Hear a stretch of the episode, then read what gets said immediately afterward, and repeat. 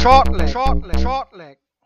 We're gonna rock the show. Short leg, short leg, short leg. Bang your head and let it flow. Short leg, short leg, short leg. Der Daten.de Podcast. Short Double in, Double out, so lautet der besondere Modus des World Grand Prix auch in, in diesem Jahr. Und auf eben dieses Event wollen wir in der heutigen Ausgabe von Shortleg, dem Daten.de Podcast, vorausschauen. Das tun wir in derselben Besetzung wie beim letzten Mal. Bedeutet, ich, Marvin van Mo, begrüße euch wieder zu einer neuen Ausgabe und neben mir deshalb auch wieder am Start einmal Kevin Barth. Hallo Kevin. Hallo alle miteinander. Und Lutz Wöckener eben, ebenfalls mit dabei. Hallo Lutz. Hi, habt ihr es gehört? Waren das drei Darts oder was war das? Ich bin links abgebogen mit zwei hm. oder drei Schritten und habe mich rechts zu euch auf den Bildschirm gedreht. Ich bin noch voll im Gilding-Modus. Ach so. Oh, oh nicht schlecht. Nicht leider, schlecht, nicht schlecht. leider kriegen wir da rechtliche Probleme, wenn wir da jetzt hier äh, sein Walk-on-Lied spielen würden. Ansonsten grundsätzlich, äh, warum nicht? Der Mann hat mich, der Mann hat mich begeistert. Der Mann hat mich begeistert. Das ist einfach den, den gildigen Daumen. Darauf kommen wir auf jeden Fall auch zu sprechen. Die Belgian Darts Open, auch Thema dieser Sendung. Wir blicken nämlich erstmal auch äh, ja, zurück auf die letzten Wochen, was alles so passiert ist. Die haben ja auch teilweise auf dem World Grand Prix auch hingeführt. Da gab es einige European Tour Events, die wir zu besprechen haben. Dann auch noch die World Series Finals, die zwischendurch gespielt worden sind. Und dann haben wir natürlich auch die Vorschau zum World Grand Prix. Ja, bevor es losgeht, wie immer die organisatorischen Hinweise. Ihr könnt Shorttrack auf den allseits bekannten Podcatchern wie Spotify, Apple und Google Podcasts, Anchor, meinsportpodcast.de oder auch dem Daten.de YouTube-Channel hören. Da gibt es auch die neuen Folgen von All In Time to Dart in Zusammenarbeit mit dem Sportradio Deutschland zu hören. Hört da gerne rein. Da gibt es dann auch jede Woche, immer Anfang der Woche, eine neue Ausgabe. Also sogar noch öfter als Shortleg kommt, muss man ja sagen. Wahnsinn. Ja, äh, für Kritik natürlich gerne wie immer einfach an uns wenden. Social Media Accounts von Daten.de sind da eure Adresse und Bewertungen, zum Beispiel auf Spotify, sind immer gerne gesehen und helfen uns natürlich auch immer sehr weiter. Gut, dann drehen wir die Zeit mal ein bisschen zurück. Es ist schon ein bisschen her, die letzte Folge. Was dann angeschlossen wurde, waren die Hungarian Darts Trophy oder die Hungarian Darts Trophy in Budapest. Ist schon ein bisschen her. Damit wollen wir aber heute starten. Gewonnen hat das Turnier Joe Kallen, es war ein Turnier mit, mit sehr, sehr vielen Überraschungen. Kevin, vor allem in der zweiten Runde, denn es sind insgesamt elf Umgesetzte ins Achtelfinale gekommen. Ja, war sehr interessant, was da passiert ist. Also, was, was sehe ich hier denn noch, wenn ich hier durchblättere? Ja, Michael van Gerven mal wieder an Simon Whitlock gescheitert. Äh, da, dem, dem brauchst du, glaube ich, gerade nicht wecken und sagen, hey, du spielst nachher gegen Simon, so nach dem Motto, Peter Wright auch rausgegangen und so weiter und so fort. Man muss sie ja jetzt nicht alle nennen, aber dann auch Luke Humphreys, von dem man ja möglicherweise wieder erwartet hat, dass er auf der European Tour ähm, vielleicht wieder für Furore sorgen könnte. Ja, und am Ende gewinnt dann aber trotzdem ein relativ großer Name letztlich mit Joe Cullen, der dann aber ja bei elf bei elf Umgesetzten in der dritten Runde kann man ja davon ausgehen, dass es dann vielleicht auch einen Überraschungsfinalisten gibt und den gab es ja dann auch mit William O'Connor. Das hat Cullen dann mit 8 zu 2 ziemlich klar erledigt. Ähm, deutschsprachige Sicht kann man dann natürlich nochmal über Rusty J. Rodriguez sprechen, der ein gutes Turnier gespielt hat, das erste Mal überhaupt auf der European Tour den Sonntag erreicht hat, ins Viertelfinale gekommen ist. Äh, ja, in seinem zweiten Profijahr lief es auf dem Floor ergebnistechnisch nicht so gut. Aber jetzt scheint er so ein bisschen die European Tour äh, für sich entdeckt zu haben. Das kann man vielleicht so sagen, ja. Ja, gute Ergebnisse. 6-2 gegen Jeff Smith, 6-1 gegen Danny Noppert. Ganz, ganz stark und auch mal das Rasma rausgenommen, bevor er dann gegen den Rockstar 4-6 verloren hat, Rusty J. Rodriguez. Es war der dritte Lupinto-Sieg für Joe Cullen ja, wie schon angesprochen, Franz Rötsch war mit dabei als Asset Qualifier, verliert er gegen Madas Rasma 5 zu 6, hat da geführt, Rasma dann aber zum Ende hin ja, sehr stark aufgekommen. Leider dann eben Franz Rötsch im Decider bezwungen. Gabriel Clemens verliert gegen Ryan Meikle mit 4 zu 6. Ja, Mikel natürlich immer sehr, sehr schwierig äh, auf der European Tour. Man weiß so nie, was man von ihm bekommt. Eigentlich aber ja ziemlich steady auf den Doppeln, was er auch hier jetzt gegen Gabe Clemens gezeigt hat. Lutz, wir haben auch einen Josh Rock gesehen, der immer wieder überzeugt hat und einen Raymond von Barnefeld, der ja auch hier nicht zu einem großen Run ansetzen konnte. Gut, er hat gegen José de Sousa verloren, aber auch wenn man das die Wochen danach schaut, Barney, ja, irgendwie kommt er nicht so wirklich mehr so in die Spur. Oder es sind zwar immer ein, zwei Siege, vielleicht auch der Proto dabei, aber so wirklich äh, tiefe Runs gelingen Barney nicht mehr. Nee, und die sind auch nicht mehr zu erwarten. Also ich fand es schon bei der letzten WM ähm, geradezu spooky, äh, als Barney da sagte, er wird nochmal Weltmeister und das nicht mit einem Lächeln oder so einer Spur von Ironie gesagt hat, sondern wirklich äh, ja, den, den Zuhörern glauben machen wollte, dass das wirklich so sein wird. Also das, ich glaube, ähm, da verkennt er die, die Realität. Ähm, und mehr ist da nicht zu erwarten. Noch ein Wort zu den Deutschen, du hast ja gerade schon angesprochen. Also ich finde es immer besonders schade, jetzt so dieser, äh, wie bei Franz Rötsch in, in, in Budapest, gerade so Spieler, die halt nur ein oder zwei oder vielleicht dreimal im Jahr diese Möglichkeit sich erspielen. Ähm, da ist es dann doppelt bitter, ne? wenn du dann diese eine äh, Chance, die du hast für die nächsten Monate, dann wieder, äh, wenn du wenn du so knapp verpasst, äh, das ist das ist echt tragisch. Das tat mir echt leid. Und bei Gaga, ähm, ja, vielleicht und hoffentlich war es das letzte wirklich schlechte Spiel, weil danach kam eigentlich jetzt der der, der Umschwung. Ähm, also er ist ja kaum, kaum wieder zu erkennen, was, was er jetzt mittlerweile äh, spielt. Ähm, kommen wir ja gleich noch dazu, was in der Folge so passiert ist.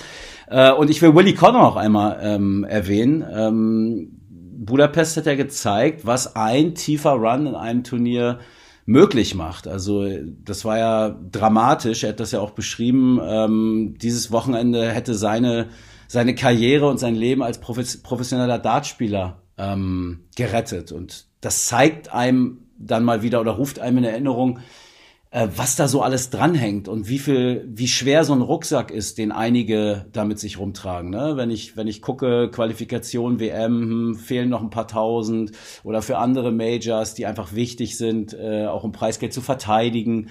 Ähm, und ja, bei, bei O'Connor äh, hat es da funktioniert. Er hat sich dadurch, äh, durch seinen Run bis ins Finale, ähm, hat er sich die, das WM-Ticket letztlich äh, gesichert. Und ähm, ja, wir haben es ja in der letzten Folge ausgiebig besprochen, äh, wie wichtig die WM ist, äh, was das für die Spieler bedeutet und auch für die kommenden zwei Jahre dann. Also das fand ich wirklich eindrücklich, ähm, dass zwei Tage oder drei Tage äh, laut seiner Aussage über eine ganze Karriere am Ende entschieden haben. Ja, Franz Rott spielt gerade auch zusammen mit äh, Lukas Wenig jetzt äh, zum ersten Mal das Deutsche auch in dieser Modus Super Series. Äh, kann ich mal empfehlen, wer da ein bisschen Zeit hat, schaut da mal rein. Ist auch auf YouTube zu äh, verfolgen. Also da wird ja auch ordentlich am Preisgeld ausgespielt. Ne? Da wird dann immer ein Wochensieger gekürt. Weiß nicht, was auch wir schon mal besprochen hatten, aber ja, dann gibt es auch so eine Finals, so Champions Week, dann so eine Finals Night und dann wird dann auch ordentlich Preisgeld auch ausgeschöpft. Ne? Also insgesamt wird da wohl auch eine Million Pfund dann äh, über diese ganzen Turniere hinweg äh, ausgespielt. Also aus, zum ersten Mal jetzt mit deutscher Beteiligung Franz Reutsch, Lukas Wenig in dieser Woche, also ab dem 26.09., wo wir gerade aufnehmen, dann bei dieser Modus Super Series in Gruppe A jetzt heute mit dabei.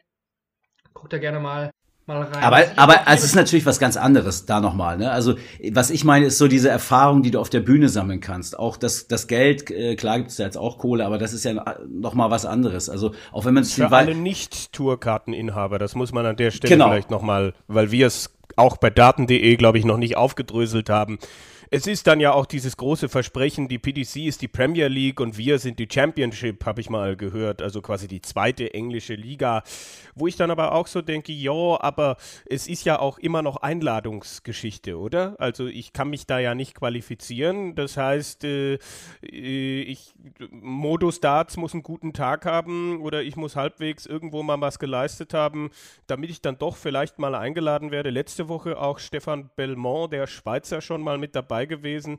Ähm, Wahnsinn, was diese, also ich glaube, das sind ja alles nur Einnahmen über, über, über Wetten.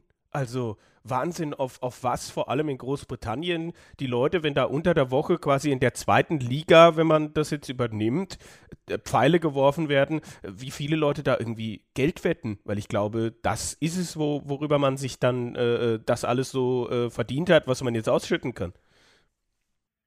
Ja, das, das stimmt natürlich. Aber ich muss sagen, ich verurteile es ja schon ein bisschen, äh, zumindest mal die, diese wöchentlichen äh, Sieger dann, zumindest diese Finals Night, die spielen ja auch sehr, sehr spät, zum Beispiel auch äh, am Samstag dann in die, tief in die Nacht rein aus deutscher Zeit. Ja. Also ich finde schon, dass diese, diese Leute, die da viel spielen, auch, ähm, auch dann viel auch BDO, du hast richtig gesagt, hat nur äh, keine Zuckertinhaber zugelassen. Aber ich finde schon, dass diese Leute, die da öfter spielen, auch viel Spielpraxis mitnehmen und auch, ja, auf der Challenge Tour zum Beispiel eine gute Figur gemacht haben. Also ich finde schon, dass da auch gute Darts geboten werden, ne? durchaus. Also Scott Williams hat letzte Woche zum Beispiel wieder gewonnen, der profitierte auch von, hat er auch gesagt. Also für, viele ist das halt auch schon so 2000 Pfund, so ein ähm, Wochensieg. Das äh, ist eine zweite Runde Pinto, ne? Also es ist, ist auch nicht zu äh, wegzudiskutieren. Das ist schon ein ordentliches Preisgeld auch. Und Spielpraxis. Also ich finde es nicht schlecht. Man darf sich überbewerten. Klar, man muss da irgendwie eingeladen werden, man kann sich nicht qualifizieren, aber es haben doch schon einige jetzt gesagt, dass denen das ordentlich was, was bringt auch. Ne? Also ja, vielleicht bringt das in Deutschland auch ja, eine gute Form für die Super League zum Beispiel. Ne? Ja gut, äh, was ich aber hier noch besprechen wollte bei der, bei der Hungarian Darts Trophy waren die kurzfristigen Absagen von Robert John Rodriguez und äh, Gervin Price. Wir hatten das Thema ja schon mal so ein bisschen in den letzten Ausgaben angesprochen. Wir haben da viele, viele Freilose halt. Ne? Jetzt haben wir hier Robert John Rodriguez, der natürlich aus äh, sehr, sehr nachvollziehbaren Gründen abgesagt hat und auch spät abgesagt hat und das ist da gar kein Problem. Aber Gavin Price hat nach der Auslosung abgesagt und äh, dadurch gab es halt wieder zwei Freilose. Einmal für Barney in Runde 1 und dann Madas Rasma nach dem Sieg gegen Franz Rötsch dann automatisch in, in den Finaltag eingezogen. Ja, was haltet ihr davon? Also diese, diese Absagen nach den Draws, vor allem von den gesetzten Spielern, Kevin? Ja, ist natürlich schwierig, wo man sich denkt, er, er, hat doch genug Zeit, sich das zu überlegen, ob er da jetzt irgendwie Lust drauf hat oder nicht Lust drauf hat. Äh, es ist halt eine verzwickte Situation, weil es ist aktuell einfach wie es ist. Sie wollten dieses Jahr nichts mehr dran ändern. Sie werden wahrscheinlich nächstes Jahr was dran ändern. Ich gehe auch fest davon aus, irgendwo habe ich das auch schon mal anklingen hören, dass nächstes Jahr nochmal das Preisgeld der European Tour angehoben wird, nachdem das ja jetzt jahrelang bei den 140.000 Pfund pro Turnier gelassen wurde. Vielleicht ist das auch nochmal ein Anreiz, aber ist die Frage, ob man Gervin Price zum Beispiel mit Geld locken kann. Es ist dann schon auffällig, dass natürlich es gibt Absagen, auch Adrian Lewis war, glaube ich, letztens wieder dabei. Äh, da ging es dann auch um persönliche Gründe. Aber gerade bei den Gesetzten ist es dann halt auch eine gewisse Bequemlichkeit wahrscheinlich. Also anders kann ich es mir, weil sonst wird es die PDC erklären, wenn es da irgendwelche medizinischen oder anderen Gründe geben würde. Und bei Price ist es halt einfach, ja, der, der entscheidet dann wahrscheinlich relativ spontan, ach, dieses Wochenende Ungarn, nö, bleiben wir mal lieber zu Hause. Und das ist natürlich unschön, wenn, wenn das solche Formen annimmt. Äh, und spätestens dann werden halt diese zusätzlichen Verdienste, die viele Spieler dann über diese Showwettkämpfe bekommen, ein Problem, würde ich mal behaupten. Ja, es war hier wieder Schedule Management, also übersetzt keine Lust, wie du richtig, äh, richtig gesagt hast. Äh, war heartbroken, dass er nicht in Budapest spielen konnte. Das, das kaufe ich nicht ab. Das kaufe ich ihm nicht ab.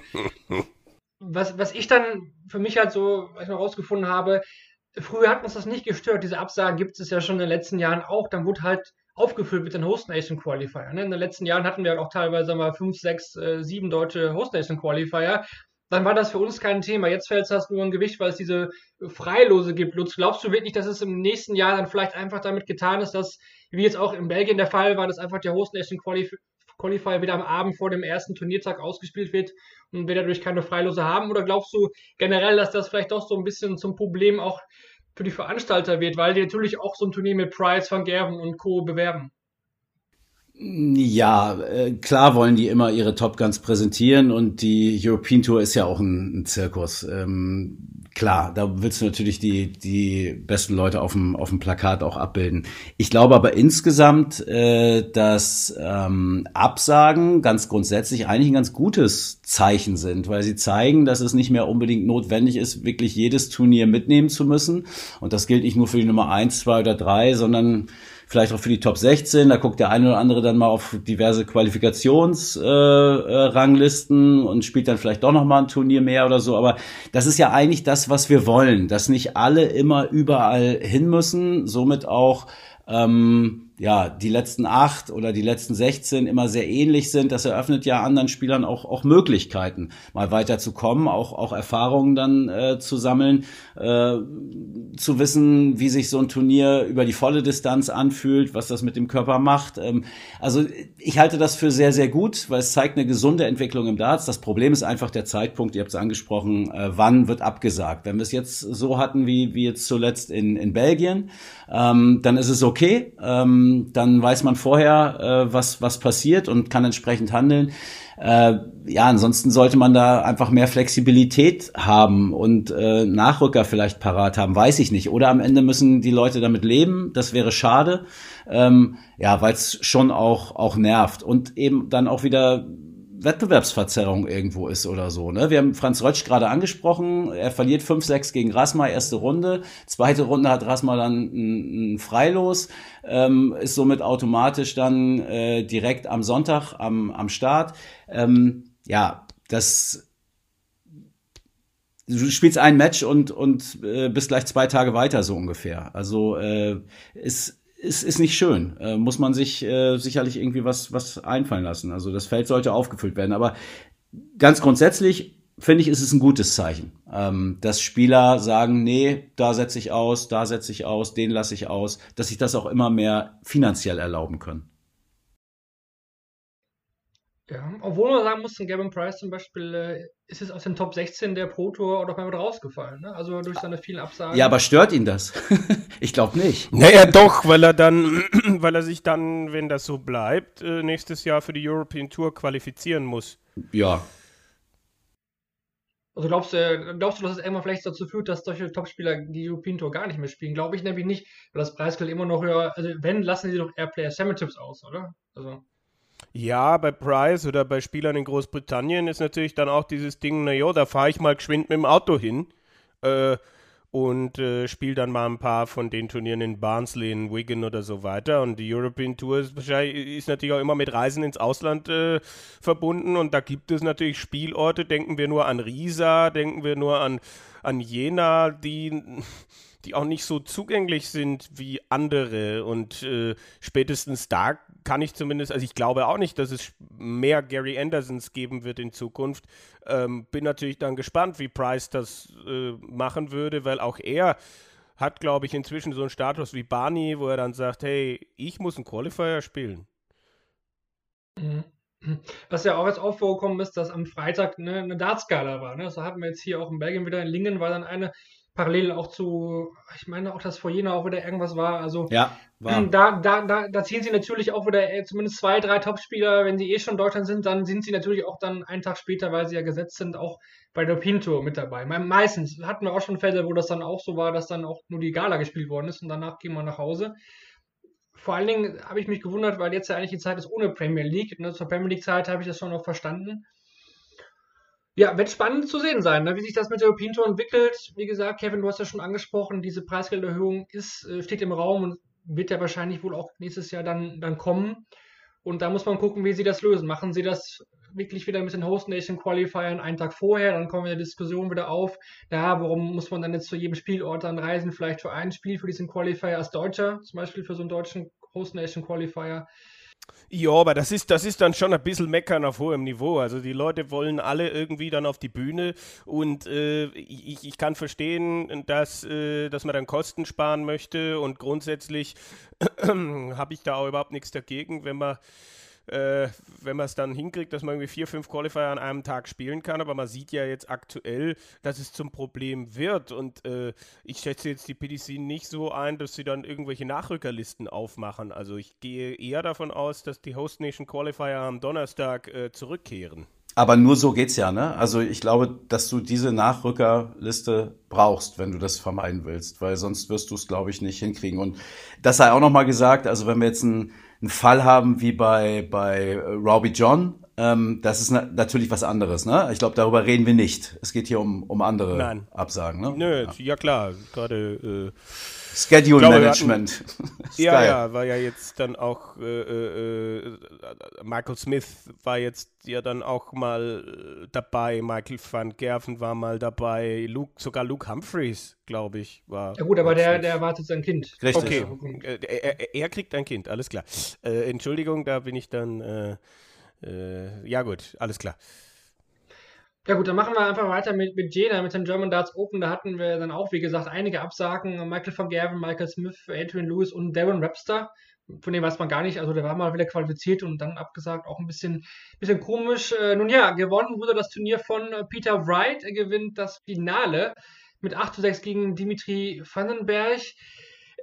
Es war, es war sehr interessant, dieses Line-Up im Finale nutzen. Ne? Es war so ein bisschen eisig ja zwischen Peter Wright und äh, Dimitri Vandenberg geworden. Eigentlich seit dem World Matchplay, Dimitri hatte ja vorher gesagt, da, da gab es dann auch keine Kommunikation mehr zwischen den beiden. Peter hatte sich äh, nicht mehr gemeldet. Man hat auch gesehen beim Walk-On, ich weiß nicht, ob du das Finale gesehen hast oder dann bei der Begrüßung auf der Mhm. Stage, da, da hat man gemerkt, da, da, da passt irgendwas nicht zwischen den beiden, irgendwie äh, steht was zwischen denen.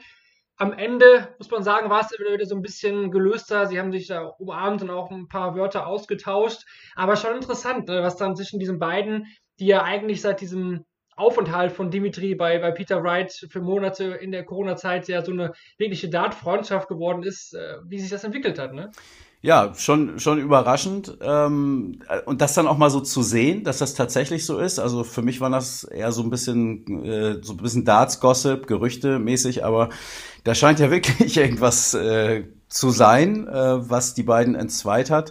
Äh, hätte ich auch nicht gedacht, äh, weil man sich, glaube ich, auch, also Dimi sicherlich Peter noch ein bisschen mehr zu verdanken hat, aber vielleicht auch andersrum. Ich glaube auch immer, dass so ein ähm, älterer, lebensälterer, routinierter Spieler dann auch von so einem Jungen nochmal wieder ähm, profitiert. Ähm, die haben sich da, glaube ich, schon, schon beide ganz gut äh, befruchtet. Ähm, ja, ähm, weiß ich nicht. Es, es soll jetzt ja wieder alles okay sein. Äh, so habe ich das gelesen. Ich weiß nicht, äh, ob ihr da einen anderen äh, Kenntnisstand habt, aber es, für mich war es befremdlich, die beiden da so in dieser Eiseskälte, wie du es beschrieben hast, gerade auf der Bühne zu sehen, ja.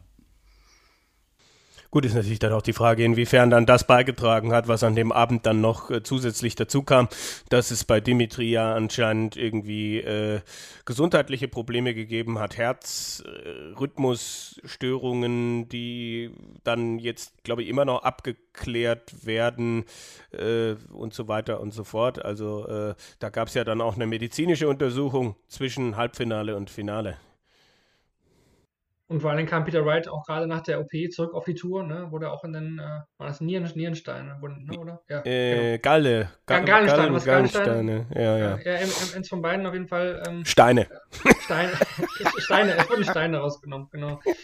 War, war sehr interessant. Ich fand dieses Turnier sehr komisch von Wright. Er ist direkt auf Bull gegangen, zum Beispiel. Er hat Doppel 16, Doppel 8 vermieden, eigentlich das ganze Turnier über. Dimi war ja gerade das erste Turnier nach dem Wechsel zu Target, also das, da steckte sehr, sehr viel drin. Dass es dann auch zu diesem Finale kam, ja, und mit der Geschichte dann auch von Dimitri, dass er da irgendwelche gesundheitliche Probleme hatte, dafür eigentlich noch ordentlich performt hat, auch im Finale was dann eben von Wright gewonnen wurde. Wir hatten Joe Cullen, den Sieger von Budapest, auch hier im Halbfinale, José de Sousa. Da muss man auch sagen, der hat sich schon äh, seit dem World Matchplay wieder gefangen, oder? Also da hatten wir ihn ja als einer der ja, schwächelnden Spieler eigentlich noch genannt in der Vorschau. Aber seitdem, jetzt auch wir am Wochenende wieder in Belgien, jetzt gerade, er ist schon wieder ein bisschen so ein alter, alter Form zurück. Also sein Manager McElkin hat es ja auch gesagt, er hat sich natürlich echt Sorgen gemacht weil er dachte, hm, das läuft ja gar nicht mehr, aber er hat wohl auch wieder jetzt Zeit investiert, das Sousa, und ja, ist wieder deutlich besser unterwegs, ne, Kevin?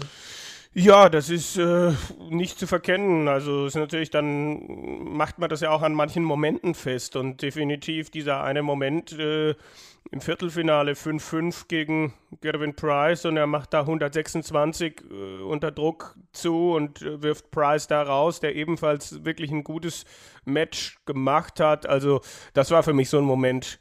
Äh, Matchplay, erste Fingerzeige in die richtige Richtung und äh, jetzt hier in in Jena nochmal eine ordentliche Schippe mehr. Ja, jetzt kommt die heiße Phase, ne? Also jetzt zählt's und da ist er voll da. Also ich hätte auch nicht gedacht, dass er so zurückkommt und äh, ähm, er spielt jetzt auch auf einem anderen Level. Finisht sehr auffällig viel übers Bull, übers Bullseye, finde ich. Hat man jetzt am, am letzten Wochenende gerade nochmal gesehen.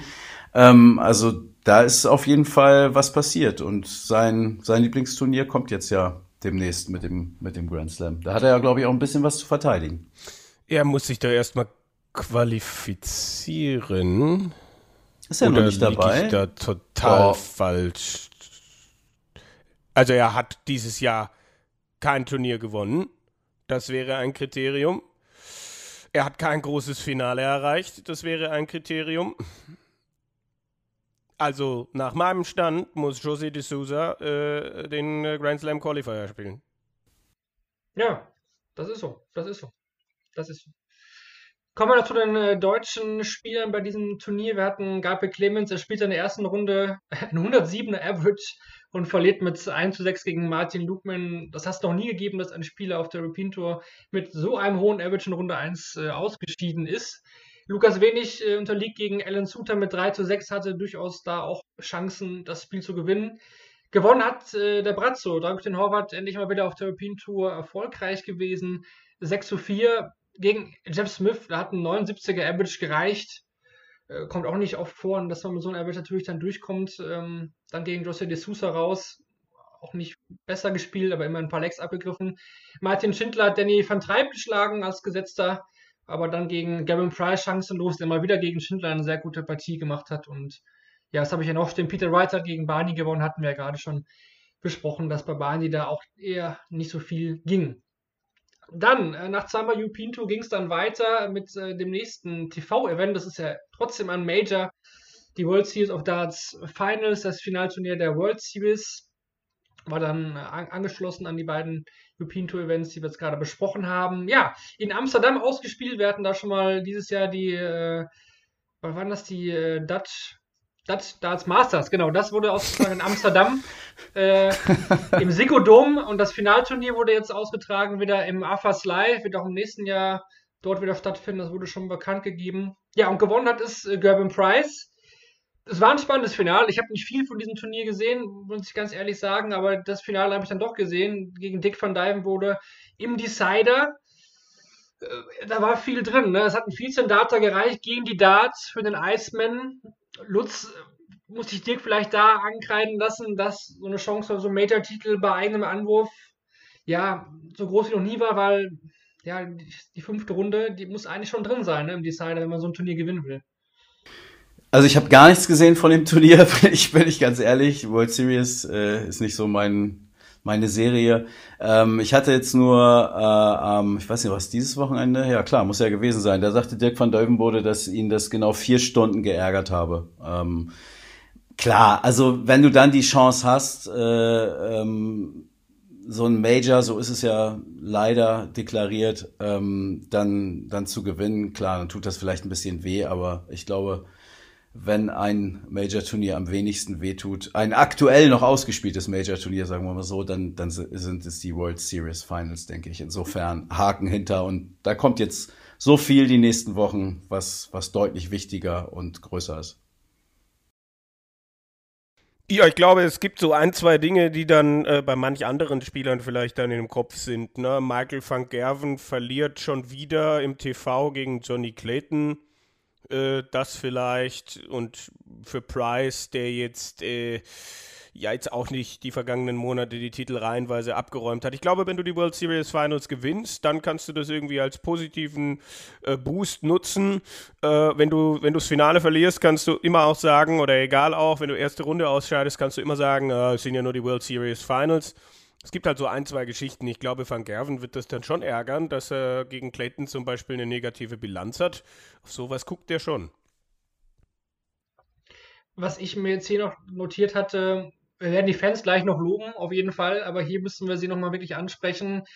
Ähm, es gab zwar so coole Auberginen-Fangesänge zum Beispiel bei Dick van Dijvenbode, äh, die fand ich gar nicht ganz nett, war mal was Neues, war, war noch nie gehört vorher. Äh, was aber zum Beispiel wieder sehr auffällig war, aber auch hier, das ist kein deutsches Phänomen, Leute, es ist wirklich kein deutsches Phänomen. Auch hier wurden wieder Spieler maßlos in den Matchstarts reingebuht. Zum Beispiel bei Spielen, wo sie es gar nicht erwartet hätte. Dave Chisnell gegen Joe Cullen, da hat man Cheesy da in die Matchstarts reingebuht. Also ohne äh, niederländische Beteiligung auch fand ich, fand ich sehr überraschend auch. Dass, also Joe Cullen muss dann ja so ein Favorite sein in Holland, dass äh, Cheesy da ausgebucht wird, der ja eigentlich wirklich äh, wenig Angriffsfläche bietet. Ähm, das hat ihn auch auf jeden Fall gestört und auch die Matchstars verpasst. Cullen gewinnt dann das, äh, das Spiel. Ja?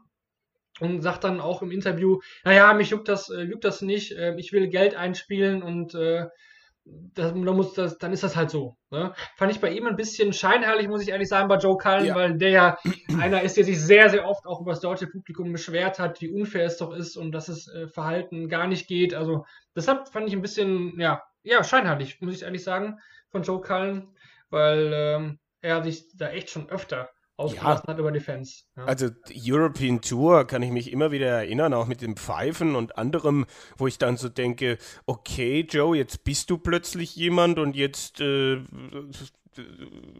stellst du dich da hin und sagst, naja, ist mir eigentlich egal, finde ich, finde ich hm, komisch. Ja, im Halbfinale James Wade und Johnny Clayton hat, hattet ihr schon angesprochen, Clayton, wie gesagt, MBG im Fehlerfalle geschlagen.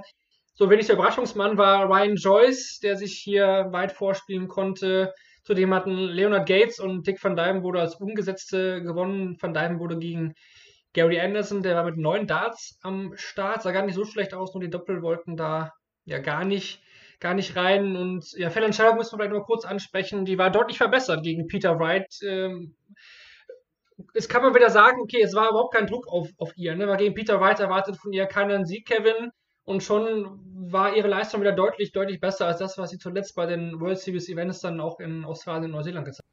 Ja klar, das kann ein Faktor gewesen sein, klar.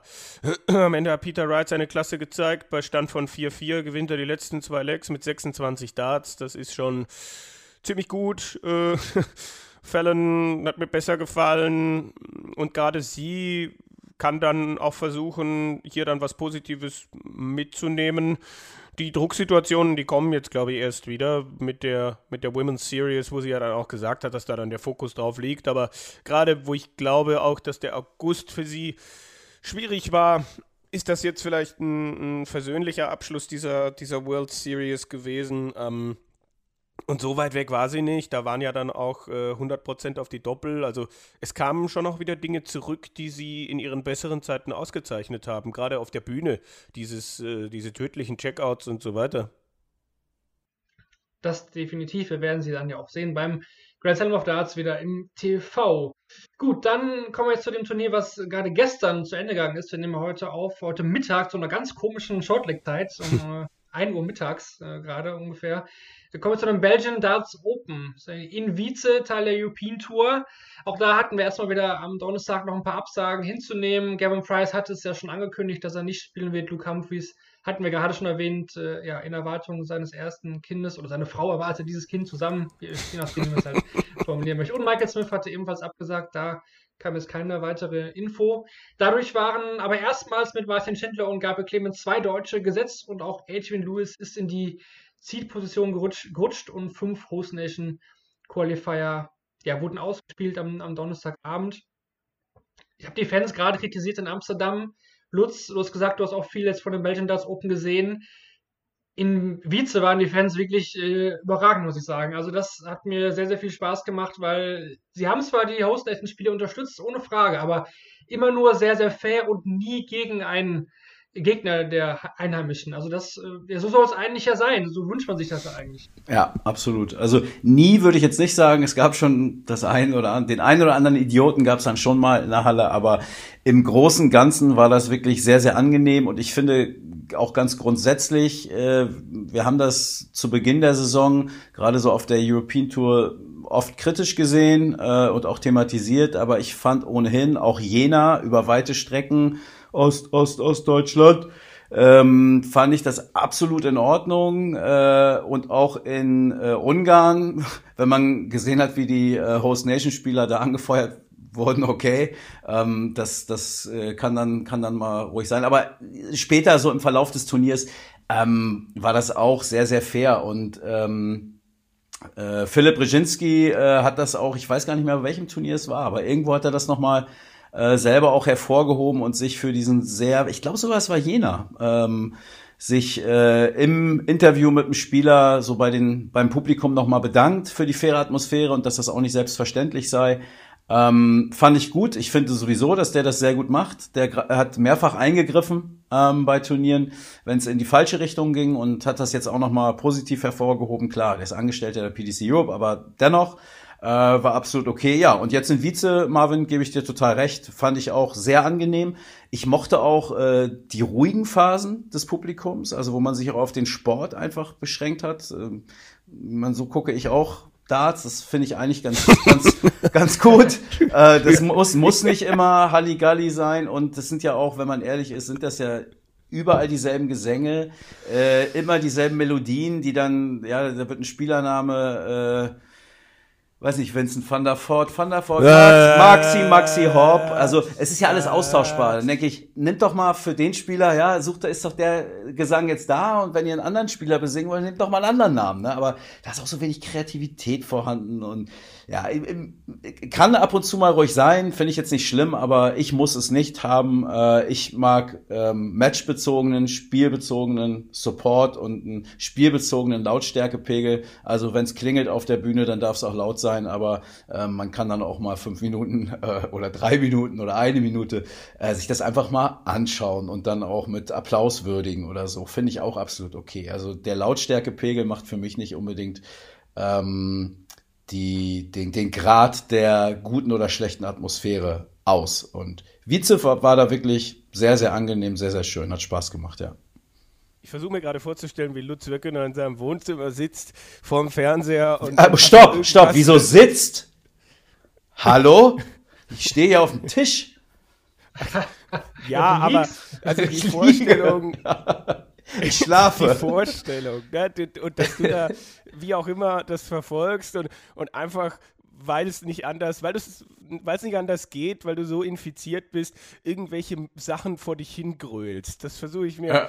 gerade einfach. Äh, und ich habe ich hab, äh, deinen Namen mal im Zusammenhang mit, mit äh, Weltartikeln letztens gesucht und ist es richtig, dass du seit Mai keinen Dartartikel mehr für die Welt geschrieben hast? Ist, ist alles in Ordnung mit Nee, dir? nee, nee, nee, Das nee, nee, nee. Nein? Mein, mein Vater fragt mich auch immer, ob ich überhaupt noch arbeite oder ob ich schon in den Zustand des Pri Privatiers übergegangen bin.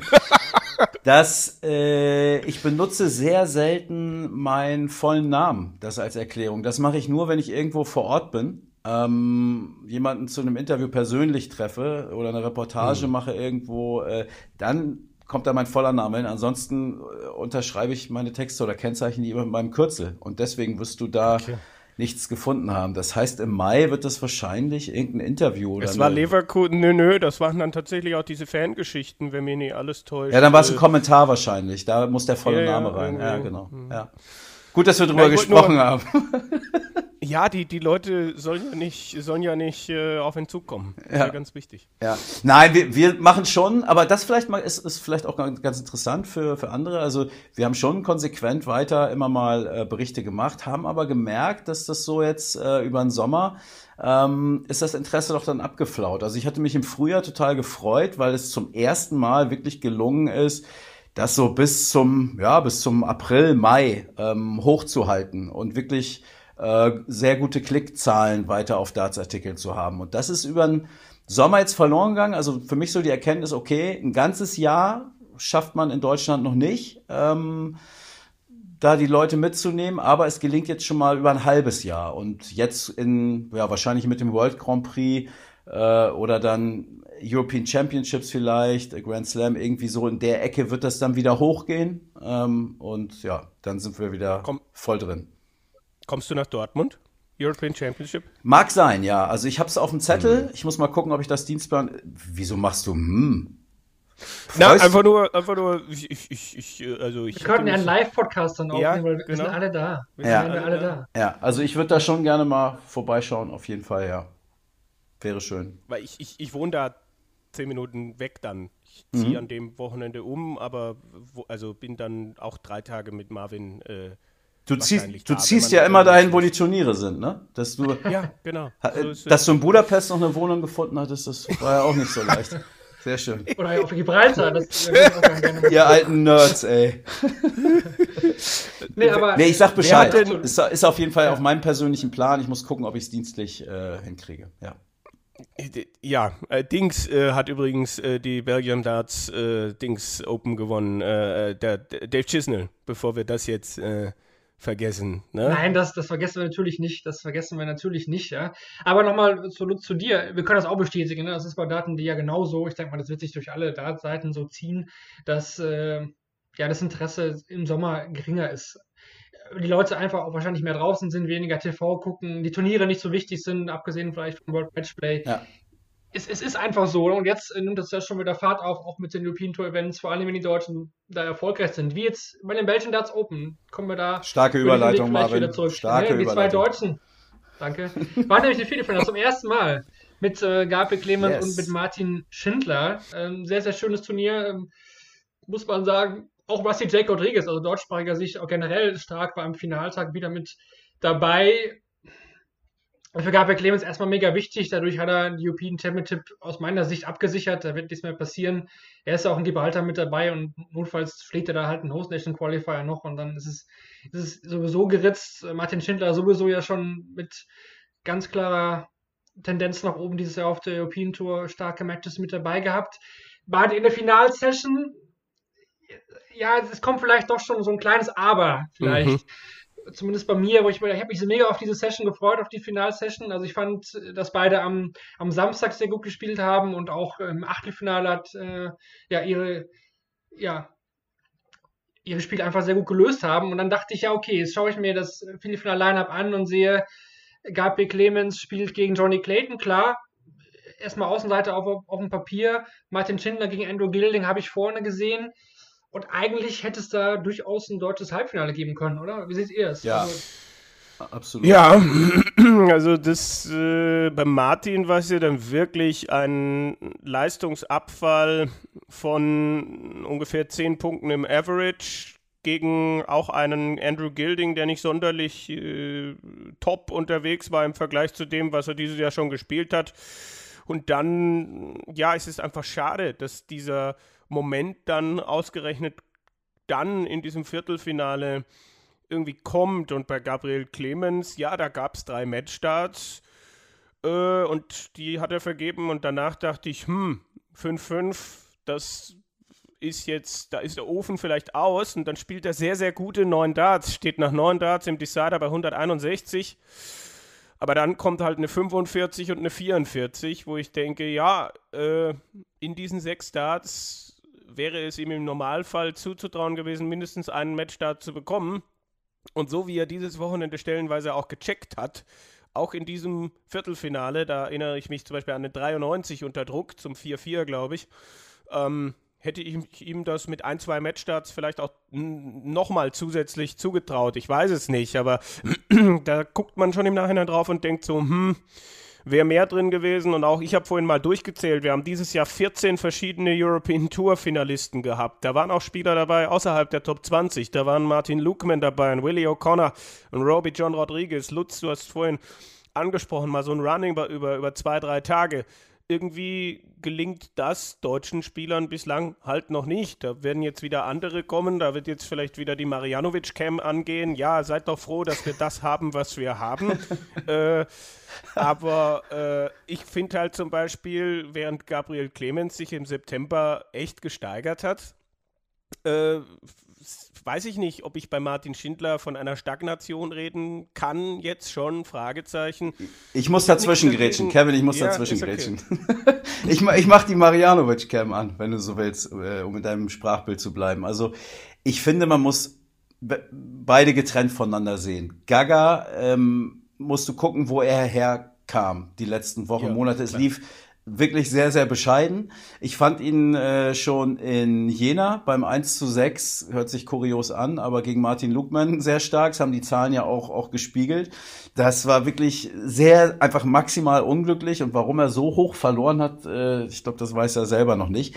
Aber da ist eine deutliche Leistungssteigerung äh, ähm, geschehen äh, und jetzt in, in, in Belgien, ich meine, er hat er überragend gespielt. Also äh, die, die, äh, was war das, seine zweite Runde, sein Auftaktmatch gegen Ryan Meikle, äh, vier Sechs High, von sechs. ja, sechs von sechs mit vier High Finishes, also sieben von sieben. und dann sieben von sieben sogar noch gegen Rob Cross hat er gleich weitergemacht, auch super stabil und ja, da, am Ende spielt er seine erste Finalsession auf der European Tour. Also das ist ja ein, das hat er in all den Jahren vorher noch nicht geschafft. Äh, oder korrigiert mich? Also das, äh, Nein, nein. das Na, ist ist richtig, ne? richtig. Also deswegen finde ich, verbietet es sich da über einen Misserfolg äh, zu sprechen? Oder ich, ich weiß aber was ihr meint. Ich hatte ich hatte es ja gestern Abend auch. Und hier ist ja nicht äh, das Wort kam vielleicht gerade auch ein bisschen falsch rüber dass ich hier im Schlafwagen mir die Darts angucke. Ich bin schon ein sehr emotionaler Typ und dann auch insbesondere bei den Deutschen natürlich äh, voll dabei. Und Klar hätte man sich das gewünscht, weil die Chance einfach da war. Und wenn du drei Matchstarts hintereinander hast, äh,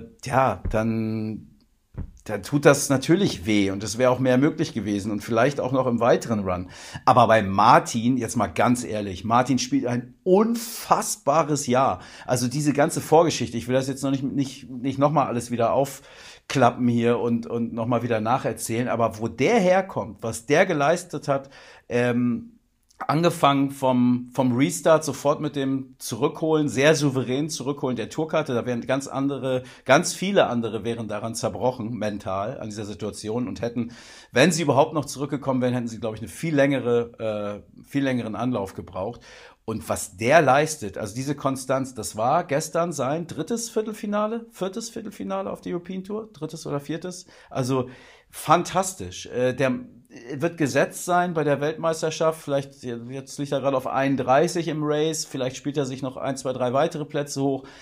Egal, was Martin Schindler in diesem Jahr noch spielen wird, und wenn der kein einziges Match mehr gewinnt, ist das ein überragendes Jahr, was ihm so, glaube ich, niemand zugetraut hat und wo ganz viel Mentaltraining dafür gesorgt hat, dass er das auch ähm, auf der European Tour dann auf die Bühne bekommen hat. Und wenn er nicht so ein Lospech gehabt hätte, äh, be- beispielsweise beim World Matchplay, äh, und wo er dann direkt gegen Gervin Price gespielt hat, da würde ich ihn gerne mal sehen, ob das da auch dann funktioniert. Ich glaube nämlich ja. Und Viertelfinale, ähm, du sagtest gerade, ausgerechnet in dem Match. Ja, aber jetzt denken wir mal, er hätte das Viertelfinale gegen Gilding gewonnen, hätte im Halbfinale gegen Clayton oder Clemens gespielt und hätte da sein Spiel dann einmal nicht äh, auf die Bühne gebracht. Da hätten wir gesagt, ja, ausgerechnet da. Und im Finale wäre, also irgendwo ist es immer, äh, irgendwo verlierst du halt. Und ja, ich gebe dir recht, das war vielleicht die erste richtig schwache Vorstellung von Martin in den letzten, weiß ich nicht, Wochen, Monaten. Ich kann mich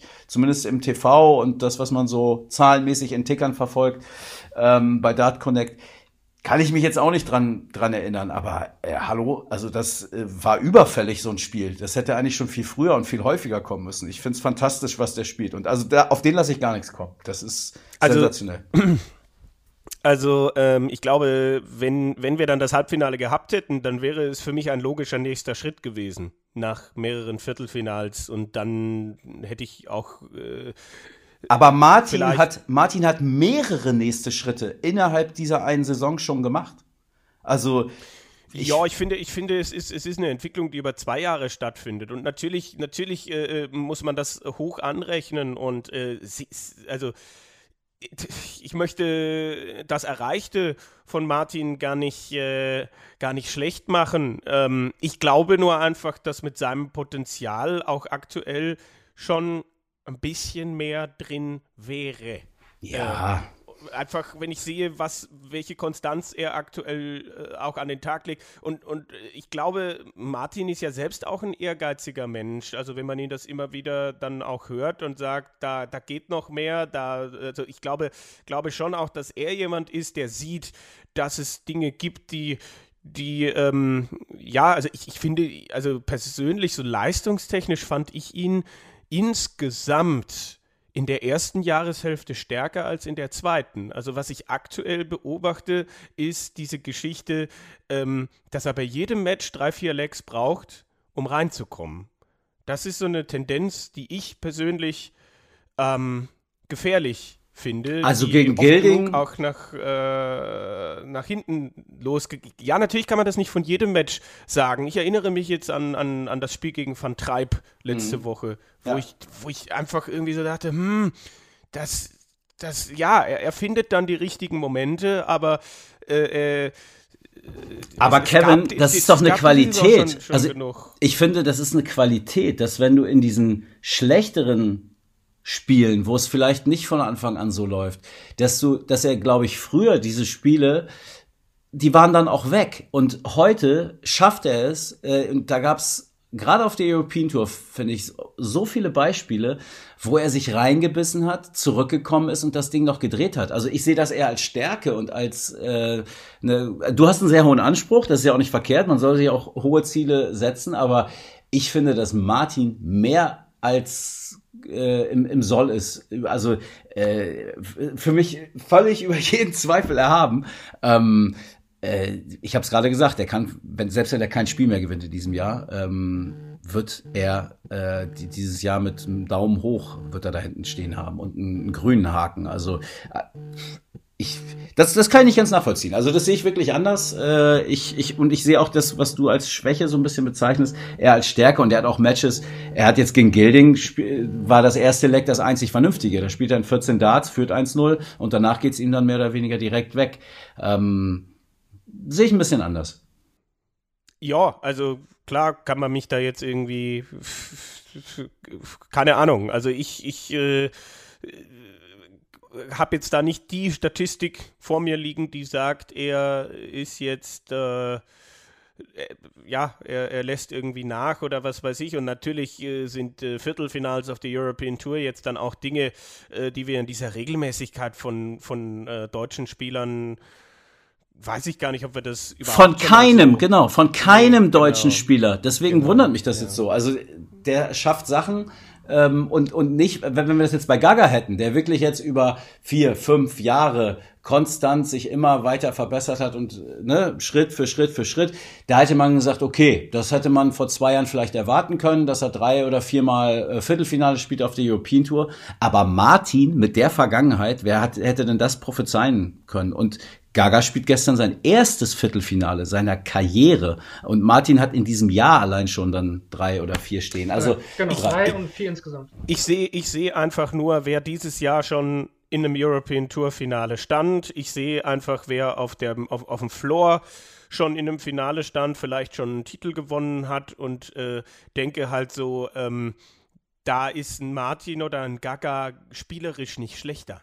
Das ist das, was ich, äh, und da sind auch Spieler dabei, die, die äh, vielleicht äh, einen ähnlichen Weg, ähnliche Schritte also äh, ge- gegangen sind. Also äh, wenn mir vor ein paar Jahren jemand gesagt hätte, dass ein Roby John Rodriguez äh, vor einem Gabriel Clemens ein European Tour Finale erreicht, ähm, hätte ich nicht unbedingt unterschrieben. Also das sind so, diese, einfach, einfach wenn ich sehe, wer da in den letzten ein, zwei Jahren vorgestoßen ist, Titel gewonnen hat, da kann man dann vielleicht auch mal äh, einen Danny Jansen, ein paar andere nennen, äh, wo wo ich dann einfach denke, ja, äh, da ist ein Clemens und ein Schindler sind nicht schlechter als die. okay, Und, aber äh, aber dann ist doch die Frage, die Frage stelle, wo ich mir dann die Frage stelle, wieso haben andere Spieler so einen Run? Wieso hat dann ein Willie O'Connor auch aus dem Nichts wirklich mal so ein. Natürlich kommen da auch Losglück und andere Dinge auch mal dazu, definitiv. Das sind so die Dinge, mit denen ich mich dann mal an so einem Abend beschäftige. aber Ne, aber glaubst du, dass ein Martin Schindler oder ein Gabriel Clemens mit Willie O'Connor oder Roby John Rodriguez oder Danny Jansen tauschen würde? Seine Karriere, das glaube ich nämlich nicht. Also ich glaube, dass Gabriel Clemens und auch Martin eine erfolgreichere Karriere Stand heute, 26.09.2022, eine erfolgreichere Karriere haben als die von dir drei genannten. Also ich habe doch, was ich damit sagen will, ich habe doch lieber einen Spieler, der dreimal im Jahr ins Viertelfinale auf der European Tour kommt, als einer, der vielleicht einmal an einem Wochenende ähm, seine miserable, ich sage jetzt ein bisschen überspitzt, trifft auch nicht auf jeden der drei zu, ganz sicherlich, aber wenn wir jetzt mal Willie O'Connor nehmen, ähm, an einem Wochenende äh, reüssiert, bis ins Finale kommt, tolle Zeit hat und aber an den anderen 360 Tagen im Jahr Wurst spielt und, und Murks spielt. Das will doch keiner. Also da habe ich doch dann lieber den konstanten Spieler, der mal ein Halbfinale auf der Pro Tour spielt, der mal ein Viertelfinale auf der European Tour spielt und der im Ranking Ähm, ich meine, Gabriel Clemens steht seit gefühlt 85 Jahren unter den Top 30 oder Top 25 der, der Order of Merit. Ähm, und Martin Schindler ist jetzt auf, wo ist er, 36 angekommen, äh, glaube ich, ja, 35, 36 irgendwie, ähm, der sich klar, er hat jetzt auch noch keine Streicher, äh, das kommt dann äh, erst dazu, aber dann ist das vielleicht auch ein bisschen erklärbar, aber das ist doch eine, eine Top-Leistung. Also ähm, ist, Ja. ist die Frage, was man will, vielleicht auch. Ja, genau. Ich denke auch äh, sehr emotional, finde ich auch sehr gut. Deswegen äh, fand ich super, jetzt auch euch beiden da bei den Gegenpositionen mal so ein bisschen äh, zuzuhören. Ich bin auch irgendwo so ein bisschen in der Mitte. Ich weiß auf jeden Fall, was, was du meinst, Kevin. Das habe ich ja auch so ein bisschen versucht in der Frage so zu verstecken auch, ne? Weil man sich dann schon fragt, warum äh, schafft der das und die nicht, obwohl wir eigentlich auch, ne, das, was auch was du gemeint hast. So, und das haben sich auch im Forum zum Beispiel da einige gefragt, ah, warum denn, warum schafft es eben nur Connor dann mal? Aber ich verstehe Lutz auch absolut. Äh, ich würde auch ganz klar diese Karrieren von äh, Clemens und Schindler äh, über den anderen stellen. Also ich habe lieber konstante Spieler, die wirklich konstant leisten und diese Chance immer wieder bekommen. Ne? Und die erspielen sich und es wird nicht das letzte Viertelfinale für beide gewesen sein. Ja, um, Deswegen. Also ich finde es auch okay zu fragen, äh, jetzt, wenn man das vor dem Turnier gemacht hätte, sag mal, wieso ist der Clemens eigentlich noch nie im Viertelfinale auf der European Tour gewesen? Das ist eine Frage, die darf man stellen und die wird er sich sicherlich auch mal gestellt haben, weil er natürlich die Qualität dafür hat, gar keine Frage. Aber bei Martin finde ich es jetzt wirklich, also in, in diesem super, super Jahr von ihm, ähm, da äh, habe ich überhaupt keine Erwartungshaltung an ihn, dass man sagen muss, der muss jetzt aber dann jetzt noch den nächsten Schritt und so weiter. Lass ihn doch erstmal bei dem Major noch mal, noch mal eine erste Runde gewinnen, äh, dann vielleicht bei der WM äh, auch mal eine Runde weiterkommen. Gesetzt ist er schon für die zweite, aber ne, vielleicht gewinnt er da dann mal ein Spiel und dann ist doch alles gut. Und dann gucken wir mal, was nächstes Jahr passiert. Der Junge ist 26, also ähm, ich weiß, Ich habe jetzt das auch für die ja? TV-Turniere nicht, nicht die Erwartung, dass da irgendwie, also gerade das, was du ansprichst, äh, wenn es äh, gelingt, das ein oder andere Spiel zu gewinnen und einfach die TV-Bühnenerfahrung, die immer noch nicht sonderlich groß und auch ja bislang nicht die positivste ist, äh, die einfach ein bisschen auszubauen, die einfach ein bisschen zu äh, verbessern. Äh, World Grand Prix zum ersten Mal, Double In, Double Out, bin ich sehr gespannt zum Beispiel. Also da sind wir, glaube ich, ähnlich unterwegs, um das nochmal äh, äh, zu sagen. Auch wenn ich glaube, dass Martin das Potenzial hat, bei einem dieser Turniere dann auch mal einen Run zu schieben. Bin ich mal sehr gespannt.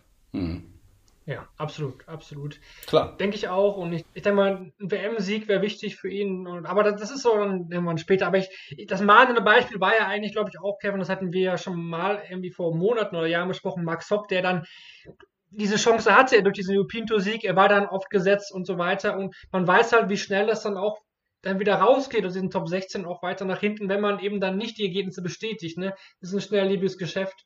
Vielleicht nochmal als, als Punkt dazu. Aber wir wollten noch ein, zwei andere Sachen besprechen zu den Belgian Darts Open, denn es waren ja nicht nur Deutsche mit dabei. Ähm, Lust, du darfst gleich dein Lobeslied über Andrew Gildy noch singen. äh, äh, vorher aber noch ein, zwei Punkte, die natürlich äh, auch noch zu benennen sind. Klar, Dave Chisel hat dieses Turnier gewonnen. Ähm, ich hatte ihn eigentlich sogar schon aufgeschrieben für äh, als ein Spieler, der zuletzt auch in den Wochen davor mir wieder einen besseren Eindruck gemacht hat. Er hat ja auch in den Interviews immer gesagt, ja, es kommt, es kommt wieder, es kommt wieder. Äh, wirft hier den neuen Data im Halbfinale im ersten Leg gegen Danny Noppert, gewinnt dann auch das Finale gegen Andrew Gilding.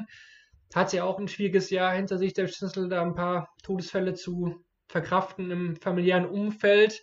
Bevor jetzt Lutz nochmal ran darf, hatte ich mir noch notiert, Wright gegen Sonnefeld, komische Situation, keine Fistbump vor dem Decider, auch verliert dann auch gegen Sonnefeld, also komische Auftritt von Peter Wright und auch von Michael van Gerven, also das war, das war also aus der Sicht der Zuschauer natürlich wahrscheinlich das, der, der Moment des ganzen Turniers neben den neuen Darts, dass Kim Heibrechts dann die 134 äh, mit Triple 18 Tops Tops checkt, nachdem Michael van Gerven äh, Sieben. Ja. Äh, Er hat aber einfach überworfen. Er hatte 40 Rest, dann hat er 20, äh, Single 20, Single 10 überworfen. Dann nächstes Mal, Kim war immer noch nicht im Finish-Bereich, 20, Single 10 überworfen. Dann war Kim dann irgendwann mal 134, äh, Van Gerven trifft wieder Single 20 und dann zweimal daneben und dann checkt Kim wirklich die 134. Ja, und be bewusst überworfen, ne, muss man ja auch dazu sagen, weil er Ja, kein, klar, ne, klar, naja, ja. Äh, Doppel 5 hat er. Und, und, und, bewusst- Kim, und Kim hat davor schon ein paar Darts in Richtung Tops geworfen. wenn mich nicht alles. Also da waren ein, zwei Darts dabei, die gar nicht aufs Triple gegangen sind, weil er irgendwie fürs letzte Leck ein Gefühl wieder bekommen wollte. Oder das, so habe ich das verstanden. Er hat einfach nichts getroffen. Also eigentlich waren die Scores aber richtig. Also der hat es eigentlich schon abgeschenkt, dieses Mhm. Leck, sagen wir so. Ne? Und dann, äh, gut, Van Gerven hat noch nie gegen einen so niedrigen Average verloren. Ähm, Also was da halt- Was da halt einfach festzustellen ist, äh, entweder äh, ist bei ihm einfach immer noch äh, gewisse Dinge im Argen oder er, ähm, er konzentriert sich jetzt auf die ganz großen Turniere. Also dieses, äh, dass Van Gerven wie in den, wie in gewissen anderen Jahren zuvor alles abräumt, alles abräumt, was man ja, man hätte ja denken können, ne? Er hat die Premier League gewonnen, er hat das World Matchplay gewonnen und jetzt äh, dreht er im, im Herbst völlig am Rad und äh, spielt wieder alles in Grund und Boden. Und das passiert halt nicht. Und da ist halt die Frage, äh, na, wie ist das Mindset aktuell? Äh, sagt er sich, naja, äh, European Tour ist European Tour, ich bin dann halt beim Grand Prix wieder da? Oder ist es gar nicht so einfach, den Schalter dann wieder umzulegen? Tja. Ja gut, das äh, vielleicht dann noch später zum Grand Prix, aber jetzt nochmal Lutz, Andrew Gilding müssen wir natürlich ja noch loben. Ne? Also Finale, European Tour, auf der Pro Tour dieses Jahr auch schon ist so weit vorgespielt, mehrfach. Es ist eine Wiedergeburt, ne? Der Mann war auch weg vom Fenster Total. und ist jetzt wieder voll da. Ja, und auch, auch verändert optisch, ne? Hat äh, Gewicht verloren. Also wenn man den Gilding von heute mit dem Gilding vergleicht, so wie ich ihn kennengelernt habe, also der war auch, zumindest habe ich das so in meinem Kopf, der war schon da, als ich angefangen habe, mich für Darts zu interessieren. Das war so, äh, oder zumindest kam der dann in den ersten Jahren, das war so eine Figur, der sieht natürlich auch ein bisschen schrullig aus. Ich glaube, hatte damals noch eine deutlich größere Brille, hatte noch mehr Bauch und dann sein, ja, eigentlich ist es fast ein eigener Walk-on, äh, jedes Mal aufs Neue bei jeder Aufnahme.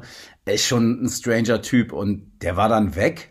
Und jetzt ist er auf einmal wieder da. Und so eine richtige Erklärung, fand ich, hat er auch noch nicht geben können, ähm, woher das kommt, warum der auf einmal so spielt, wie er jetzt spielt. Weil er hat ja auch eine mega Konstanz in seinem Spiel einfach drin und eine Verlässlichkeit. Äh, interessant fand ich auch, er hat am Wochenende nochmal gesagt, ich bin jetzt 51 Jahre alt und das, so ein Turnier jetzt hier, ich meine, klar, European Tour ist schon ein knüppelhartes Programm dann, der Tag am, gerade am Sonntag dann. Ähm, das ist schon, da muss man schon ganz schön was abreißen, ähm, dass ihm das zusetzen würde. Aber auch das, finde ich, hat man auch bis hin zum Finale eigentlich nicht gemerkt. Also fand ich nicht, dass die Luft raus war. Ich, ich mag solche Geschichten einfach, mag wahrscheinlich jeder. Ähm, so Leute, die schon totgesagt waren, weg waren, auf einmal kommen die nochmal wieder und äh, legen so ein, so ein Comeback hin. Und ja, ey, also man muss den in den nächsten Wochen auf dem Zettel haben. Dafür hat er einfach, das ist kein Willie O'Connor äh, Once a Year äh, Ding gewesen, sondern der hat einfach bei vielen Turnieren in diesem Jahr schon eine Menge geleistet. Ich erinnere mich an Finale gegen Danny Jansen. Äh, ich glaube, es war ein Players Championship Turnier. Ähm, also der kann echt weit kommen äh, in Turnieren und nimmt, hat ja auch schon viele große Namen geschlagen. Und ich meine, Kevin hat gerade äh, nochmal äh, Michael van Gerven angesprochen. Ähm, also jetzt so die nächsten Wochen Hochspannung. Also ich habe überhaupt keinen, ich könnte überhaupt keinen Namen droppen hier und sagen, das wird der Mann jetzt im Herbst und Richtung WM. Also, oder auch keine zwei oder drei Namen. Also, da kommen, weiß ich nicht, Joe Cullen, Danny Noppert, Luke Humphreys, Van Gerven, Price, Wright, äh, James Wade, keiner, was ist mit Gary Anderson, äh, neue Van Darts. Delvenbode. Van Dijk, es sind so viele. Also es, De Sousa ist wieder, wieder dabei. Chisnell gewinnt ein Turnier jetzt, Data Lewis. Halbfinale. Martin Schindler. also nein, e- ehrlich jetzt, ne? Es sind, äh, ich, Johnny Clayton. Keine Ahnung. Keine Ahnung, was passiert. Und das macht es so spannend. Und jetzt kommen eben auch, anders jetzt als in den letzten Wochen, Turniere, die auch eine gewisse Bedeutung haben. Ähm, und das macht's dann äh, richtig, das ist richtig schön. Also das wird ein schöner Oktober, ein schöner November und ein grandioser Dezember auf jeden Fall. Ja, das soll es dann gewesen sein zur European Tour. Wir hatten auch noch zwischendurch äh, die Challenge Tour, da fliegen wir mal kurz drüber.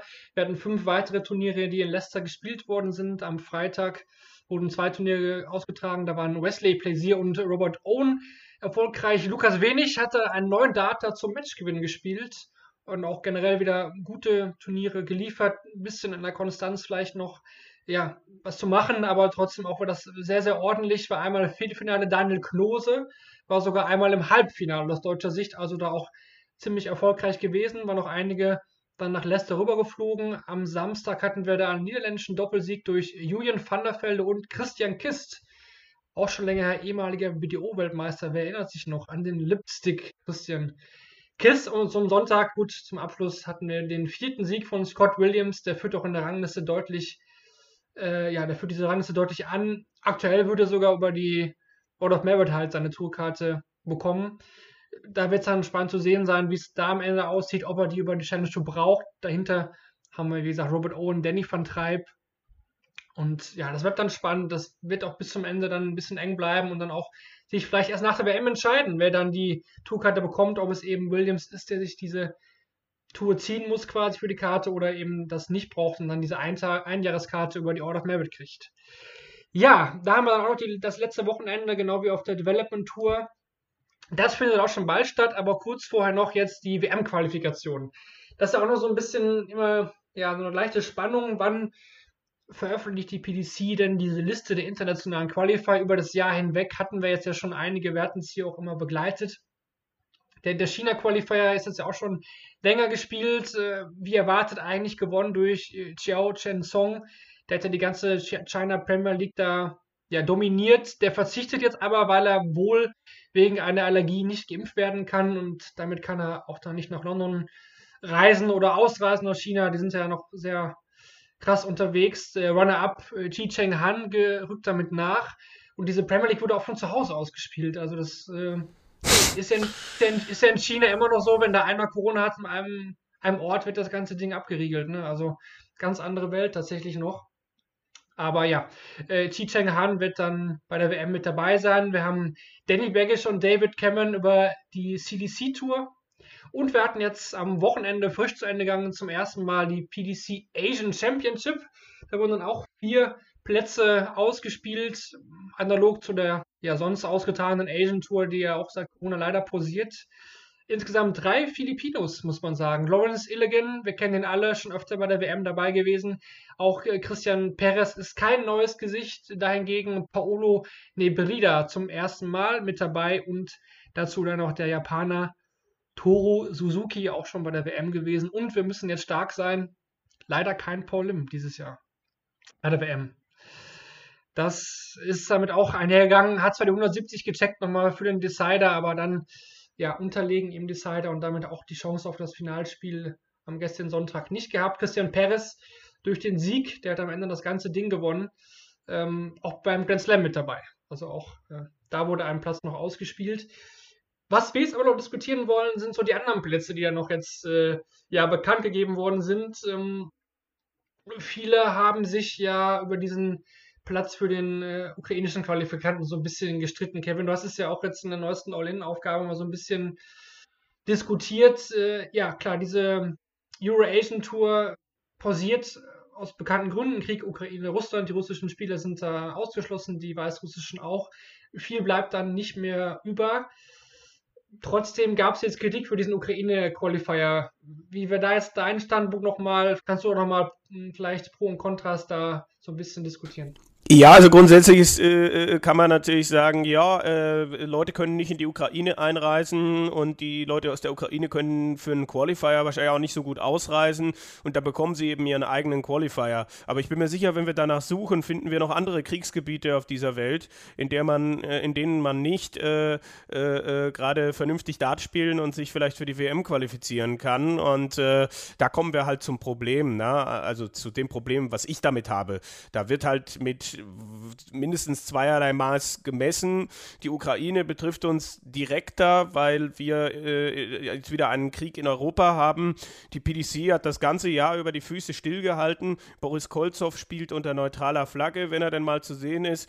Und jetzt kommen sie um die Ecke und sagen, äh, keine Russen und Belarussen bei der WM, aber es gibt einen ukrainischen Qualifier. Und für mich ist das Marketing. Für mich ist das nichts anderes als Marketing. Wir können da jetzt auch nochmal was davon abgreifen, dass wir irgendwie was für die Ukraine tun äh, und, und äh, mediale Aufmerksamkeit und so weiter und so fort. Also äh, vielleicht, ja, ist die Frage, vielleicht findet man ja da auch nochmal einen TV-Sender, der, ich weiß nicht, wie es in der Ukraine gerade ist, aber es finden ja wieder Sportwettkämpfe statt und äh, die werden ja dann mit Sicherheit auch äh, Übertragungen bekommen in, in entsprechenden Fernsehanstalten. Also ich glaube, dass das äh, gerade wie, wie es oft so ist bei der PDC, Firma, Geschäft, äh, dass es hier um nichts anderes geht. Und das äh, gefällt mir ganz und gar nicht. Äh, Lutz, deine, deine Meinung dazu? Wir haben jetzt auch wieder den üblichen African Qualifier, äh, South American Qualifier, also alles diese ganzen üblichen Verdächtigen haben wir wieder wie ist da jetzt äh, deine Meinung? Geht das auch Richtung bei dir Richtung Marketing oder sagst du irgendwie eine logische Schlussfolge, weil die anderen Länder da jetzt halt nicht teilnehmen können? Oder hätte man das diesen, diesen Platz vielleicht ganz streichen können, weil, wenn wir ehrlich sind, der ukrainische Qualifier, der da durchkommt, der wird äh, im Grunde Kanonenfutter sein. Ja, ich, es ist dieses ganze Qualifikationssystem bei der WM. Ähm, es ist ohnehin schwierig. Einerseits freuen wir, unterstelle ich uns jetzt mal einfach allen, immer äh, über diese äh, bunten Farbtupfer, ähm, irgendwelche Exoten. Ähm, das gibt's ja im Dartsport noch, jetzt anders als im Fußball oder so, ähm, die dann da für ein Spiel auf die Bühne kommen und in regelmäßigen Abständen gibt's dann auch immer mal eine, eine Überraschung, eine Sensation. Aber wenn wir ehrlich sind, diese ganze riesenlange Qualifikationsliste, also du hast gerade den African Qualifier angesprochen, oder ich erinnere mich an den indischen Qualifier, wo aber schon vorher feststand, äh, Nitin Kuma, äh, wer den gewinnen wird, oder es, es gab überhaupt nichts, was ausgespielt wurde, so habe ich das zumindest irgendwie im Kopf. Also das sind ja nicht klassische Qualifikationsturniere, ähm, zumindest nicht über, über die ganze Bandbreite hinweg. Äh, jetzt, du hast gerade über Asien gesprochen, viel. Ähm, ja, Paul Lim wusste ich gar nicht, gerade zum ersten Mal gehört, schade. Ähm, das, das hat sicherlich eine andere Qualität und äh, es wird auch anders ausgespielt, aber es gibt einfach zu viele Plätze, wo einfach aus, irgend, aus irgendeinem Winkel der Welt noch irgendwelche Leute dahin geholt werden. Ähm, was wir einerseits gut finden, andererseits aber auch keine wirkliche sportliche Relevanz hat, ist man ganz ehrlich. Und deswegen ist mir jetzt auch die Frage, äh, braucht es einen ukrainischen äh, oder ist das okay, wenn man das darauf beschränkt und da einen Startplatz gibt? Ey, pff, keine Ahnung, weiß ich nicht. Äh, es Kevin liegt wahrscheinlich äh, nicht so falsch, äh, wenn er sagt, das ist so ein bisschen ähm, ja, nicht, nicht Greenwashing, aber ne, äh, so ein bisschen äh, Political Correctness und so auf den Zug mit aufspringen und irgendwie noch was Gutes tun, aber interessiert das irgendjemanden außer uns drei, vielleicht 50 unserer Zuhörer und die, die Dartsblase? Kriegen da die Leute das überhaupt mit, dass es da so einen Qualifikanten gibt? Äh, ich glaube nicht. Und insofern sind die Auswirkungen da auch äh, sehr gering. Ähm, man muss sich grundsätzlich bei diesem Qualifikationssystem die Frage stellen, möchte man diese bunten Farbtupfer haben oder möchte man die sportlich besten Leute im Alexandra Palace haben? Ähm, die sportlich besten Leute auf der ganzen Welt und das ist eine Frage, die man sich beantworten muss. Im Moment ist es so ein Twitter-Ding. Ähm, letztlich sind wir bei aller berechtigten Kritik in den vergangenen Jahren ja, glaube ich, ganz gut damit gefahren. Globalisierung ist das eine, aber Ukraine-Qualifier ist für mich halt was anderes. Ähm, aber dieser Artikel hat ja noch viel mehr Potenzial geboten, hohen Puls zu kriegen. Also dieses, ich schreibe da was hin und äh, aber alle fragen sich, hä, was heißt denn das jetzt? Hat der Josh Phillips da irgendwie wieder mal ähm, sich hingesetzt und ein paar Sachen vergessen oder äh, gibt es wirklich noch keine Informationen? Alter, du bist aber auf Zinne, ey. ja, also es ist, es ist ein Name, der, der öfter für Artikel bekannt sind, die dann noch eine Korrektur und, und noch eine Korrektur okay. kriegen. Also, äh, äh, also PDC Europe Super League, sage ich nur. Mhm. Was heißt denn das jetzt? Mhm. Heißt das jetzt, wir haben einfach nur den Namen geändert, weil wir gerade Langeweile hatten? Oder heißt das, das wird eine europäische Super League mit Spielern aus Deutschland, Niederlande, Belgien, Frankreich. Jetzt kann man hier dieses lustige Ding abspielen. Ich könnte noch 30 Länder aufzählen und dann spult man ganz schnell vor. Nee, aber ich weiß, was, ihr wisst wahrscheinlich, was gemeint ist. Äh, also, und warum erzählt uns das keiner? Wieso ist es jetzt wichtiger, einen, einen Newsletter zu promoten, äh, bei dem diejenigen, die sich angemeldet haben, jetzt schon häppchenweise Infos über die European Tour 2023 zu bekommen? Ja, okay, damit kann man Tickets verkaufen, ich weiß. Aber es sind noch sechs Wochen bis zu dieser blöden Super League und wir wissen einfach noch nicht, äh, was das jetzt heißt. Und dann kriegen wir da so einen Brocken hingeworfen und äh, er ist aber irgendwie auch noch nicht ganz, so ganz verdaulich. Also das sind vielleicht erste Weltprobleme, aber ähm, ich habe das gelesen und gedacht, äh, was zum Teufel? Drei, und außerdem fehlen auch noch zwei Namen, also zwei, zwei Plätze, über, wo wir noch gar nicht wissen, äh, gibt es jetzt doch noch einen indischen Qualifier? Mhm. Ist das der Damenplatz, den man dann noch irgendwie als Zusatz dazu nehmen kann. Da gibt es ja Spekulatius ohne Ende, aber das mit der PDC Europe Super League fand ich jetzt so den größten Hammer neben, neben der Ukraine. Es ist ja so, man, es wurde nach, ich glaube, ich glaube, es war nachträglich, weil als ich diesen Artikel gelesen habe, es war am nächsten Tag, hm. standen die Nationalitäten unten schon drin. Ich glaube, in der ursprünglichen Form war das noch nicht so der Fall. Man hat ja Österreich jetzt auch wieder in den East Europe Qualifier gepackt. ähm, die waren jetzt ja auch schon überall. Jetzt hat man ja, äh, es gibt ja diesen European äh, West Europe Qualifier. Der West Europe Qualifier wird in Kalka ausgespielt. Das ist da, wo ich gerade sitze, da komme ich her. Das ist in Deutschland, das kann ich bestätigen. Ja? da, da dürfen Niederländer, Belgier und Luxemburger dran teilnehmen. Es gab dann auch die Gerüchte, dass äh, Spieler, deutsche Spieler, die nicht in der Super League eingeladen werden, man muss ja sagen, eingeladen werden, dass die auch an diesem West Qualifier äh, teilnehmen können. Oder hat man Kalke jetzt nur ausgesucht, weil es, ja, es ist an der niederländischen Grenze, auch das ist richtig. Es gibt auch Gerüchte, dass die Super League in Kalka gespielt wird. Ähm, Während einer EDAT-Veranstaltung. Äh, es ist, es ist alles. komisch, ähm,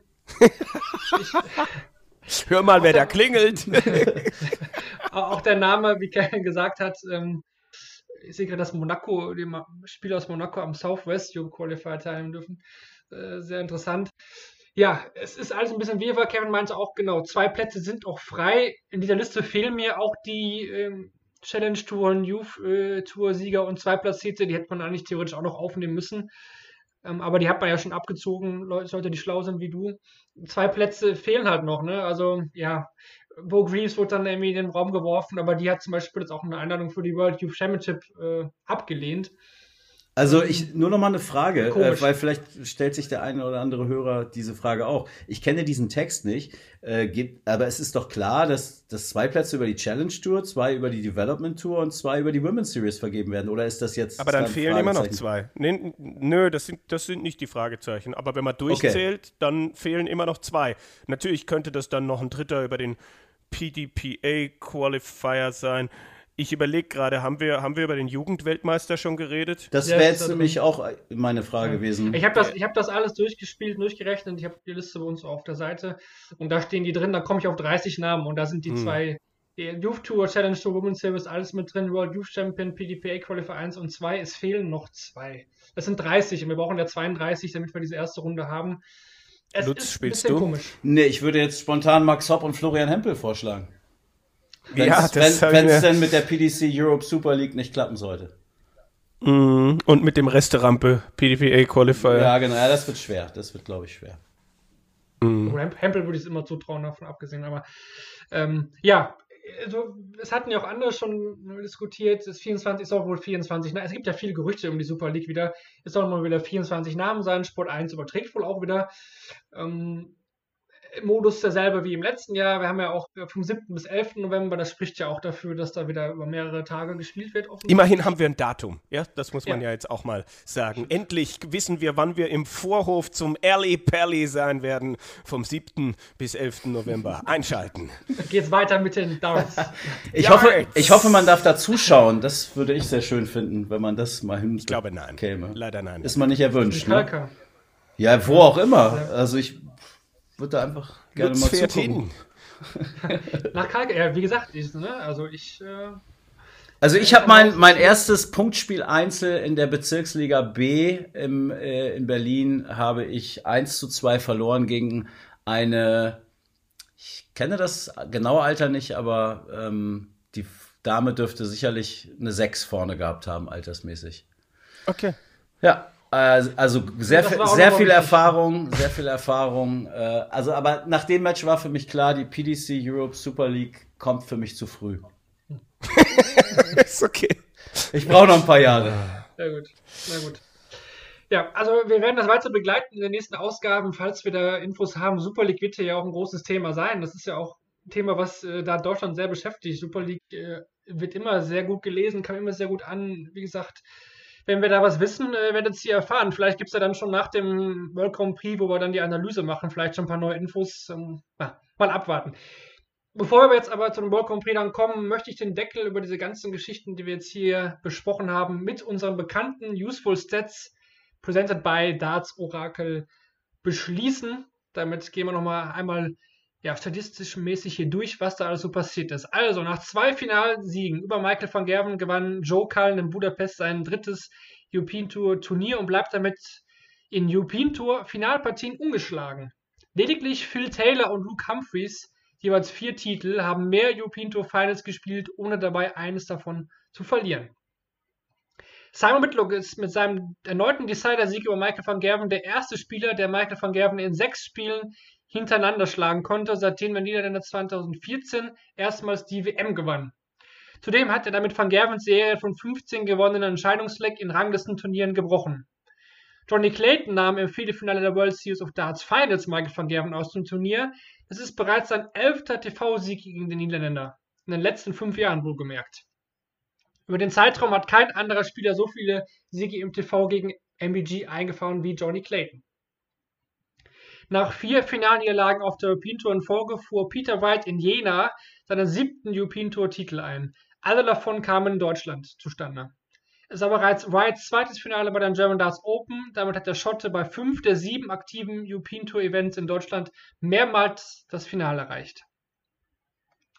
Luke Humphries ist der erste topgesetzte Spieler seit der Hungarian Darts Trophy 2021, der in ein Viertelfinale auf der European Tour einzieht.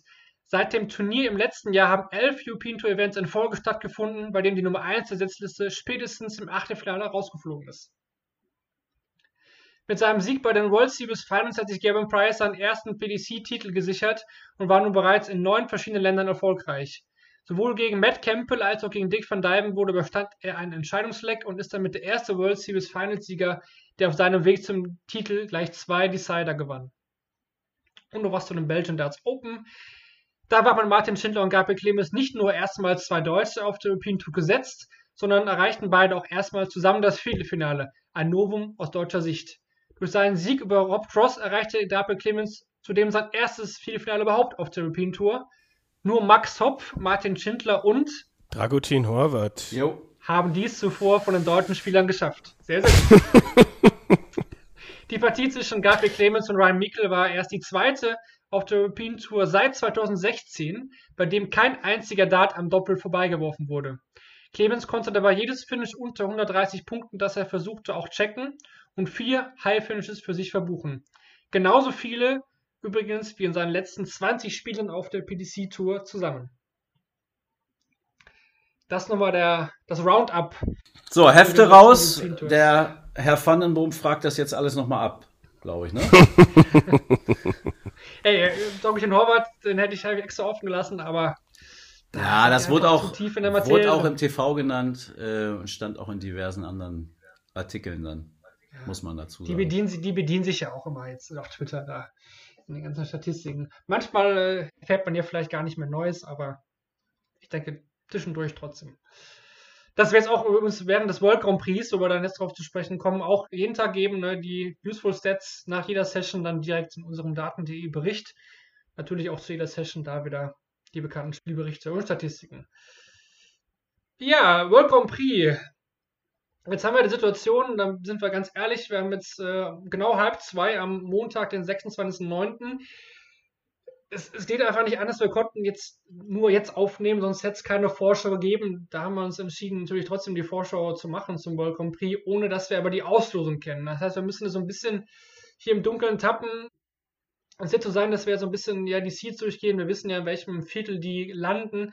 Und äh, ja, ich werde nachher noch dann die Auslosung zumindest mal hier dranhängen, weil die wird ja heute dann noch vorgenommen, dass wir zumindest die Partien mal genannt haben.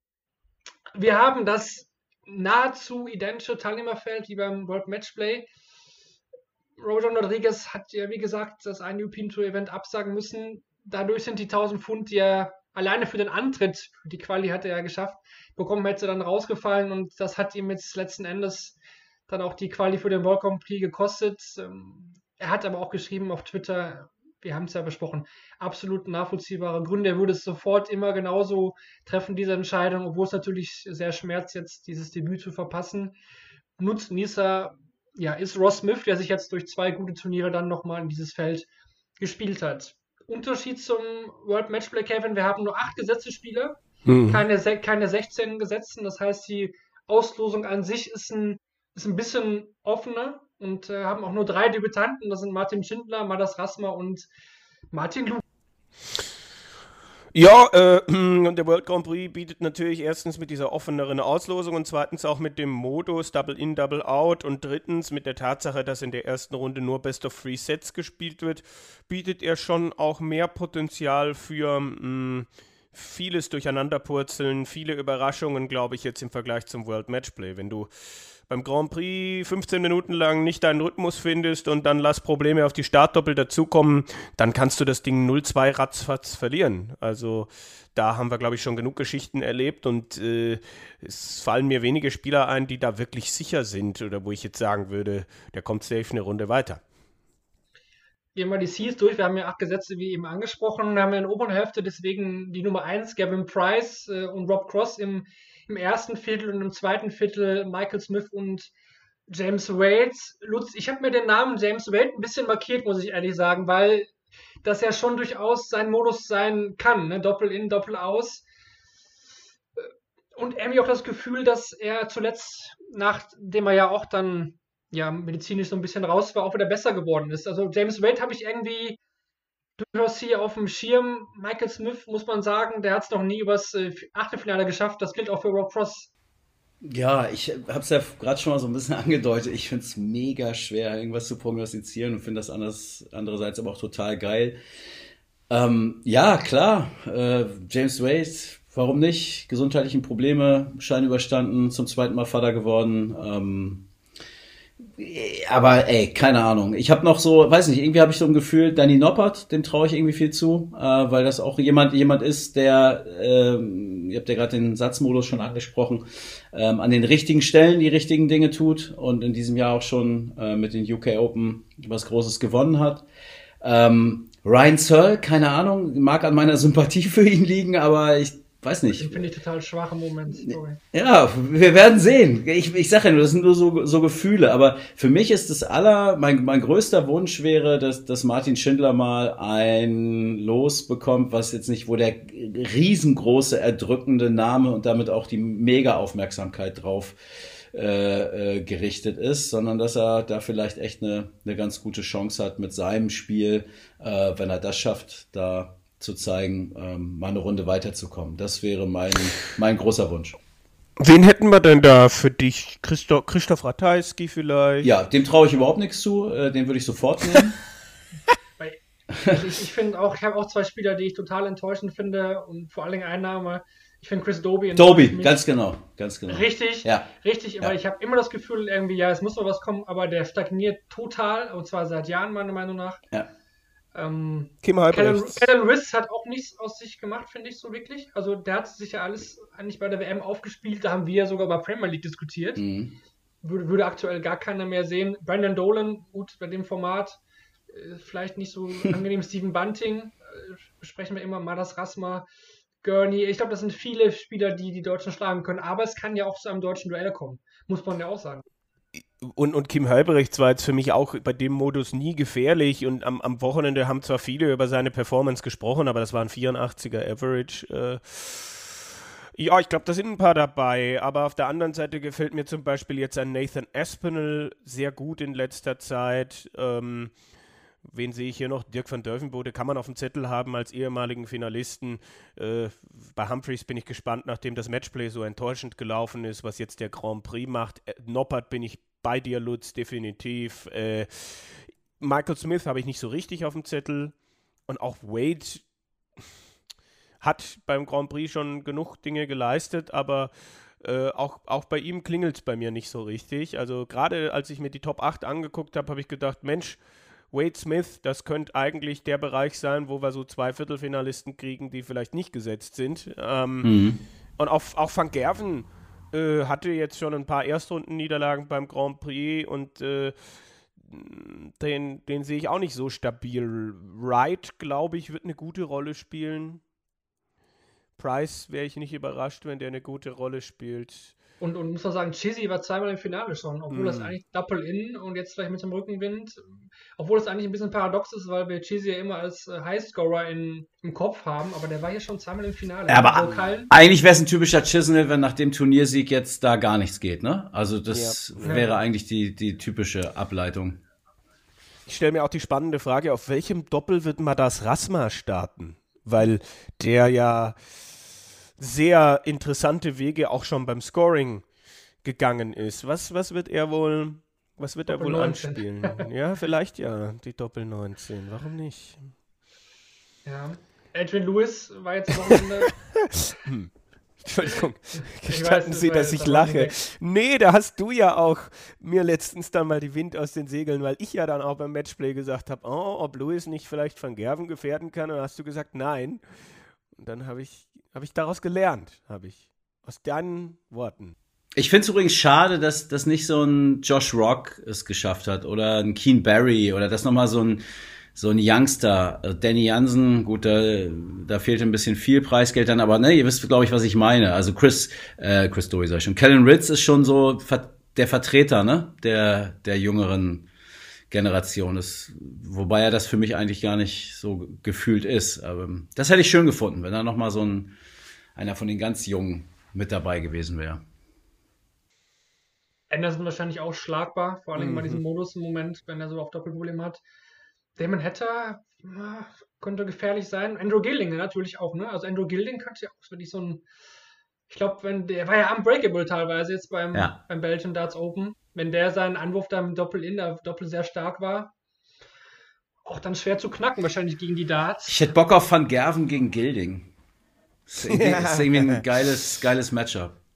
Ja, war so ein Match, was vielleicht dann auch 2015 äh, Gildings äh, Aufstieg ein bisschen gebremst hat. Äh, bei den UK Open gab es dieses Duell im Halbfinale, Van Gerven gegen Gilding und äh, Gilding, glaube ich, super gespielt, aber am Ende verloren an, an diesem Tag bei den UK Open, nicht ins Finale gekommen und danach ging es so ein bisschen in die falsche Richtung für Gilding, wenn man nach Matches sucht, an, an denen man Dinge festmachen könnte. Das weiß ich nur so gut, weil äh, Gilding im Viertelfinale Mensur Suljovic äh, 10 zu 9 geschlagen hatte und Mensur Matchstarts damals hatte und das so sein erster Big Moment äh, äh, gewesen ist äh, bei den UK Open im Viertelfinale. Was macht Menso eigentlich? Äh, äh, daheim sein. Mhm. Äh, na, na, ich weiß es nicht genau. Also, äh, Nicht, das nicht den ist- World Grand Prix spielen. genau, Doppel 14 ist leider diesmal nicht. Äh, vielleicht entdeckt sie jemand anders für sich. Ich finde die untere Hälfte aber an sich von den Gesetzen her stärker besetzt mit Wright, Clayton, Van Gerven und De Sousa. Das sind für mich vier Spieler, die ich ein bisschen mehr auf dem Zettel habe als ums Michael Smith. Rob Cross fand ich zum Beispiel auch. Das ist er hat zwar viele European Tour Finals erreicht, aber trotzdem auch hier noch nie viele Finale gespielt. Dimitri glaube ich auch aktuell, dass das ein bisschen schwierig ist.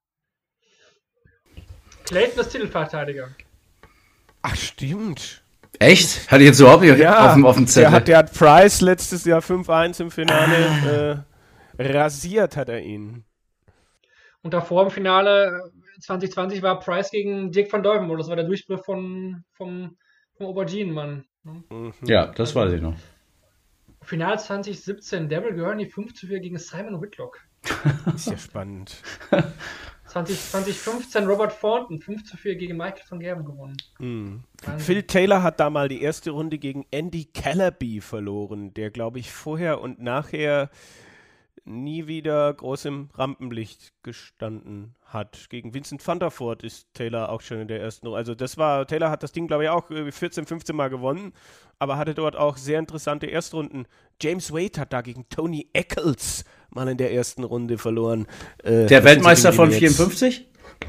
Äh, Tony Eccles sitzt, glaube ich, inzwischen im. Gefängnis. Ja, mit zusammen mit Ted Hankey. Ah, nee, das war Horst, Horst Ecke. Da Ja.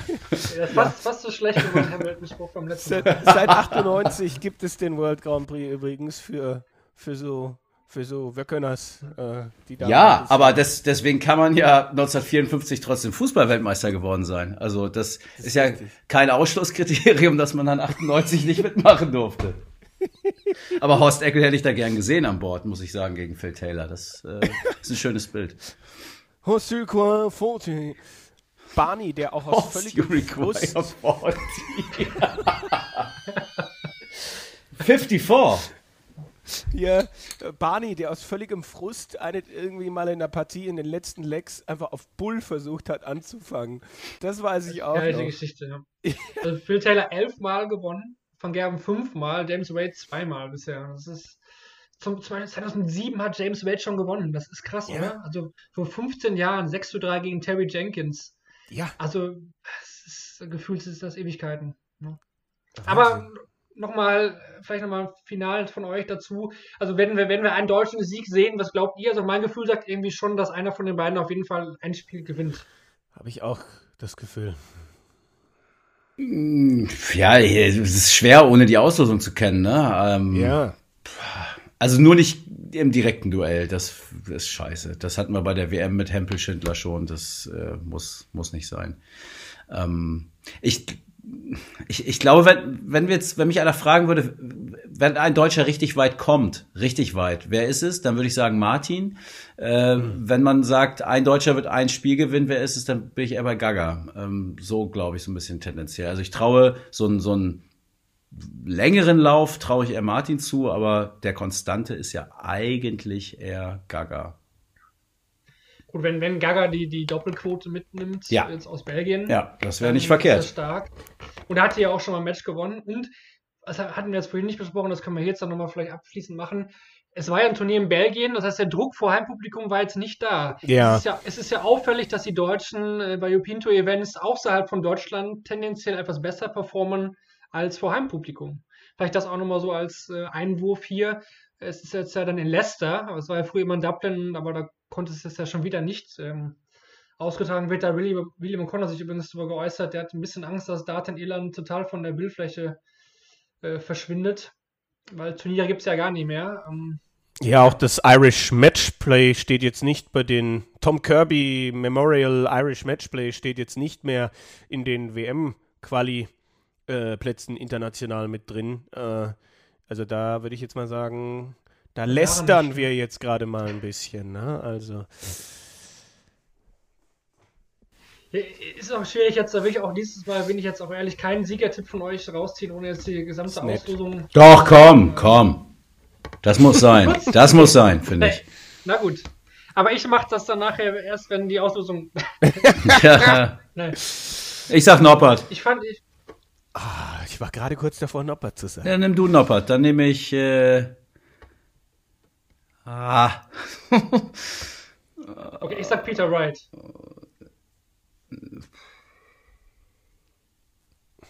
Du hast jetzt Noppert, ne? Scheiße. Dann sage ich Luke Humphreys. Oh, So schön. Das sind noch drei verschiedene Namen, einmal aus der oberen ein Kategorie. Engländer, ein Schotte und ein Niederländer treffen sich in einer Bar in Leicester. Herr Doktor.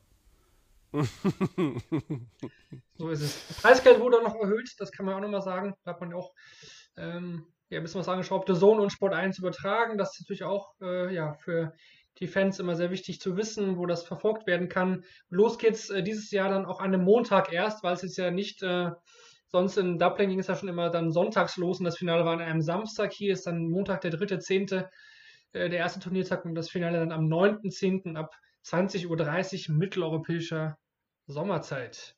Ja, wie es der Zufall will, circa eine Stunde nachdem wir zu Ende aufgenommen haben, kam dann auch schon die Auslosung des World Grand Prix. Die 16 Partien wurden bekannt und wie versprochen gehe ich die Partien jetzt nochmal für euch durch, damit wir so ein bisschen auch einen Eindruck haben, wer es denn dann wirklich mit wem dann auch zu tun bekommt in der ersten Runde. Ich nehme es vorweg, aus deutscher Sicht ist das hm, nicht so gut verlaufen, würde ich mal behaupten wollen.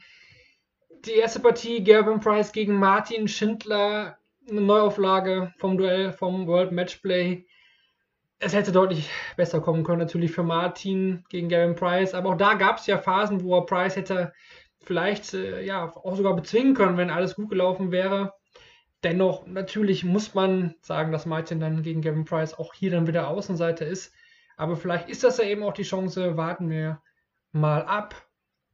Und Gabriel Clemens hat es auch nicht unbedingt viel, viel besser erwischt. Auch in der oberen Hälfte gegen Danny Noppert den amtierenden UK Open Champion Norbert sehr konstant, äh, konstant unterwegs, auch in den letzten Wochen und Monaten. Auch da würde ich sagen, Gaga eher Außenseiter, aber sind die Chancen vielleicht ein bisschen realistischer, äh, wie Martin jetzt auf dem Papier gegen Gavin Price. Vorneweg beide Außenseiter, aber man weiß ja nie. Welcome Prix, wir hatten es ja beschrieben, viele, viele Überraschungen, gerade in der ersten Runde, wo man halt auch nur sechs Lecks eigentlich gute Lecks braucht, braucht und nicht mal hintereinander. Man hat ja auch äh, Chance, vielleicht, ähm, ja, durch den Satzmodus auch mit einer kleinen Schwächephase da kompensieren zu können. Also vielleicht ist da ja noch auch was möglich aus deutscher Sicht, aber es hätte wirklich einfacher kommen können. Das sieht man auch an anderen Partien, die ich jetzt nochmal für euch durchgehe. Also ganz oben Price gegen Schindler hatte ich erwähnt. Der Sieger trifft auf Joe Cullen gegen Damon Hatter, also auch ein Kracherspiel für die, für die erste Runde. Cullen, ja, einer der Topspieler aktuell. Damon Hatter hat sich mega gut hochgearbeitet. Vielleicht zuletzt ein bisschen wackelig auf der World Series, hatte aber auch nicht so viel trainiert hat dazu gegeben. Von daher auch dieses Spiel, ja, ziemlich offen, würde ich sagen. Ich glaube, Cross Devil Gurney Cross hatten wir auch gesagt, noch nicht so weit gekommen bei dem Turnier übers Achtelfinale hinaus. Daryl Gurney, ein ehemaliger Sieger dieses Events, aber auch läuft seiner Form alter Tage natürlich hinterher. Da würde ich jetzt sagen, dass äh, Cross schon der kleine Favorit ist, aber Gurney hat alle Chancen, dieses Match zu gewinnen. Madas Rasma gegen Ryan Searle, das ist so eine Partie, ich denke, da können beide sehr gut mit leben. Ryan Searle zuletzt auch nicht mehr so gut wie in den Wochen, Monaten davor. Rasma schon ordentlich, ja, was, was seine Fähigkeiten angeht. Kevin hat es gesagt, variabel auf der 19 unterwegs, da sehr, sehr, sehr stark. Die Frage ist, welches Anfangsdoppel nimmt er? Können beide, denke ich, gut mit leben. Und äh, ja, dann haben wir Michael Smith gegen Nathan Espinel, ein absolutes äh, Top-Duell. Einer der Top 3, würde ich sagen, neben Cullen und Hatter und anderen Partien. Vielleicht Top 4, sagen wir Top 4. Ich habe vier im Blick die sehr, sehr gut sind vom Namen her. Smith Aspinall, denke ich, auch völlig offen. Ähm, beide starke Scorer. Smith war Doppel-In. Weiß ich nicht, ob das wirklich jetzt aktuell das ist, was er braucht. Mal sehen, der Sieger trifft dann eben auf Andy Noppert oder Gabriel Clemens. Das heißt, auch da wird es für beide Deutsche halt im Falle eines Sieges auch mega schwer weitergehen. Für Clemens gegen Smith oder Espinel und für Schindler gegen Kallen oder Hetter. Also das ist wirklich, wirklich, wirklich schwer, schwierig und hart gelaufen für die Deutschen. James Wade, Martin Lukman hatten wir schon beim World, äh, beim World Matchplay auch. Ähm, da war es eine klare Sache für Wade. Es ist hier die Frage, ob Lukman der Modus äh, eher entgegenkommt. Ich würde mal fast sagen, nein, weil aus meiner Sicht kommt eben James Wade sehr gut äh, entgegen. Deswegen, hm, schwierig, schwierig. Äh, eher eine Sache für, für James Wade, für so Machine, der dann auf den Sieger der Partie zwischen Ross, Smith und Andrew Gilding trifft. Ja, können beide gut mit leben, auch hier. Ne? Also Gilding sehe ich da nach den letzten Eindrücken sogar eher vorne, obwohl Smith jetzt auch mit zwei guten European Tour Events dann noch irgendwie in dieses Turnier gespielt hat. Generell wahrscheinlich in diesem Achtel James Wade dann durchaus auch äh, ja, favorisiert, muss man sagen. Peter Wright gegen Kim Halbrechts, das ist die untere Hälfte, damit geht's los. Ich denke, da kann Peter Wright sehr gut äh, mitleben. Kim Halbrechts, wir hatten es ja auch gesagt, ist zwar jetzt hier ins Achtelfinale eingezogen, aber beim Belgian Darts Open. Aber gut war es jetzt auch nicht. Das Highlight 184er Finish, aber der Average war auch nicht so gut. Das ist eher was für Wright. Kellen Wist gegen Christoph Ratajski, auch da muss ich sagen, wird Wist sich nicht beschweren, Ratajski aber auch nicht. Äh, von Wist hatten wir nach der WM letzten sicherlich mehr erwartet. Vor allem auf der European Tour Ratajski auch zuletzt wirklich nicht mehr so konstant. Sehe ich hier trotzdem vorne, aber auch nicht wirklich klar. Also da hat Wright ein gutes Achtel erwischt, würde ich mal behaupten. Dann geht's weiter. Heftiges Achtel. Johnny Clayton, Titelverteidiger gegen Dick van Dijvenbode, Finalist aus 2020. Kracher-Duell hatten wir jetzt ja auch ähm, am Wochenende in, in Wietze dieses Spiel. Wirklich, ähm, ja, Top-Ding. Für Runde 1 ist das schon heftig, will man das Titelverteidiger sicherlich nicht, nicht haben, aber ja, wieder früh getestet, der Johnny als Champion des letzten Jahres. Schauen wir mal, schauen wir mal. Denke ich sehr, sehr offen. Genau wie die Partie zwischen Dimitri Vandenberg und Dave Chisnell. Vier starke Namen mit tollen Spielern hier. Chizzy kommt mit Rückenwind jetzt aus Vize. Dimitri, ja, muss man abwarten, wie es jetzt auch medizinisch dann aussieht mit ihm. Die neuen Darts scheinen es funktionieren von Target. Daran würde ich es jetzt mal nicht äh, festmachen, dass zuletzt nicht mehr so gut lief. Äh, ja, gesagt auch schon zweimal im Finale bei diesem Turnier. Deswegen ja auch offen. Offen. Dann äh, von den Namen her das Kara-Duell der ersten Runde World Prix. Michael van Gerven gegen Gary Anderson. Anderson, klar, nicht mehr so gut, wie er mal war. Eigentlich seit Jahren jetzt, muss man sagen. Von den letzten Monaten äh, selten gute Spiele von ihm gesehen. Van Gerven geht hier sicherlich als Favorit rein, aber vom Namen her, klar, äh, ein Duell mehrfacher Weltmeister.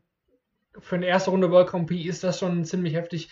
Anderson war der erste Umgesetzte äh, außerhalb der Top 8. Der Sieger trifft auf Brandon Dolan oder Stephen Bunting. Damit können, denke ich, beide leben. Auch hier, äh, Dolan kommt das Format entgegen. Bunting mag es eigentlich auch. Auch hier würde ich jetzt gar nicht mal so einen klaren Favoriten ausmachen wollen. Dolan hat den Heimvorteil nicht mehr, den er in Dublin früher hatte.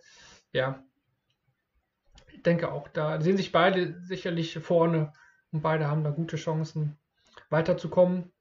Jose de Sousa spielt gegen Adrian Lewis. Das hatten wir gelobt hier ausdrücklich. Adrian Lewis war jetzt auch in Belgien wieder ganz okay unterwegs.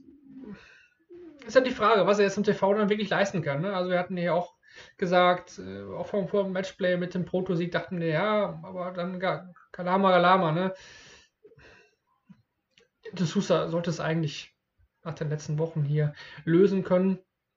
Wenn er daran denkt, dass es Double In, Double Out ist. Das würde ich bei De Sousa vielleicht mal in Frage stellen. Zumindest äh, für ein, zwei Lex. Und die letzte Partie, Chris Doby gegen Luke Humphries. Da sehe ich Luke Humphries dann doch sehr, sehr klar vorne. Doby hatte ich ja durchaus kritisiert. Finde ich stagniert, entwickelt sich nicht weiter. Das sollte für Humphries, der jetzt aber auch zuletzt dann äh, ja, Turniere abgesagt hatte, nicht mehr mit dabei, vielleicht ein bisschen rusty ist, ähm, muss man abwarten. Ja? Aber Humphries da schon, denke ich, der Favorit. Schaut man sich das overall nochmal an, die 16 Partien, die untere Hälfte, ähm, muss ich sagen, sehe ich da schon im Viertelfinale Wright, äh, Clayton von Dijvenbode, vielleicht Wright Clayton und dann äh, ja Van Gerben, De Sousa oder Humphreys. Das sind doch schon hier die großen Namen, die meiner Meinung nach weiterkommen werden. Aber klar, an Dick van Dijvenbode sollte man da nicht außer Acht lassen. Auch Luke Humphreys hat sicherlich die Chance, an De Sousa in einem möglichen Achtelfinale zu schlagen.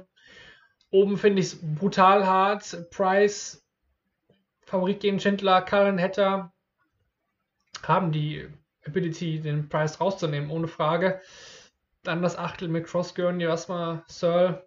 Da würde ich schon mit Price gehen da oben. Und dann hatte ich ja schon gesagt, James Wade in seinem Achtel definitiv vorne. Michael Smith, Espinel, Nopper, Clemens, ob er die Schach halten kann. Man muss ihm das zutrauen. Das sehe ich dann aber nicht ganz so klar, deswegen wäre ich schon mal in den Halbfinals Price, Wade und äh, Wright gegen Vergerven. Und äh, Finale wäre dann wahrscheinlich doch dann Price Wright im Moment. Und dann hatte ich ja auch Peter Wright genannt, da macht das ja alles sogar Sinn, was ich äh, ohne die Ausführung zu wissen erzählt habe. Ja. Das nochmal für euch die 16 Partien der ersten Runde. Der Spielplan ist auch schon raus. Die beiden Deutschen werden am Dienstag dann ins Turnier angreifen. Beide dann am Dienstag die untere Hälfte wird zuerst gespielt am Montag und die obere Hälfte dann am Dienstag. Also Price, Smith, Wade, Cross, Clemens, Schindler am Dienstag und am Montag, am ersten Turniertag dann die Spiele von Peter Wright, Michael van Gerven, Gary Anderson. Also da ist einiges geboten, definitiv, muss man so sagen. Tolle Partien erwarten uns da. Ihr wisst, wo es verfolgen könnt. Deswegen, ja, können wir uns einfach darauf freuen. Ich bitte nochmal die etwas schlechtere Tonqualität zu entschuldigen. Wie gesagt, ich war schon in der Heimat, bevor ich mich jetzt in Urlaub begebe. Deswegen auch die Aufnahme schon heute sehr, sehr früh. Bin dann pünktlich zum World Grand Prix wieder zu Hause, aber hatte mein Setup jetzt hier dummerweise mit, aber ein wichtiges Kabel nicht. Und deswegen heute mal ein anderes Setup, etwas dumpferer Ton.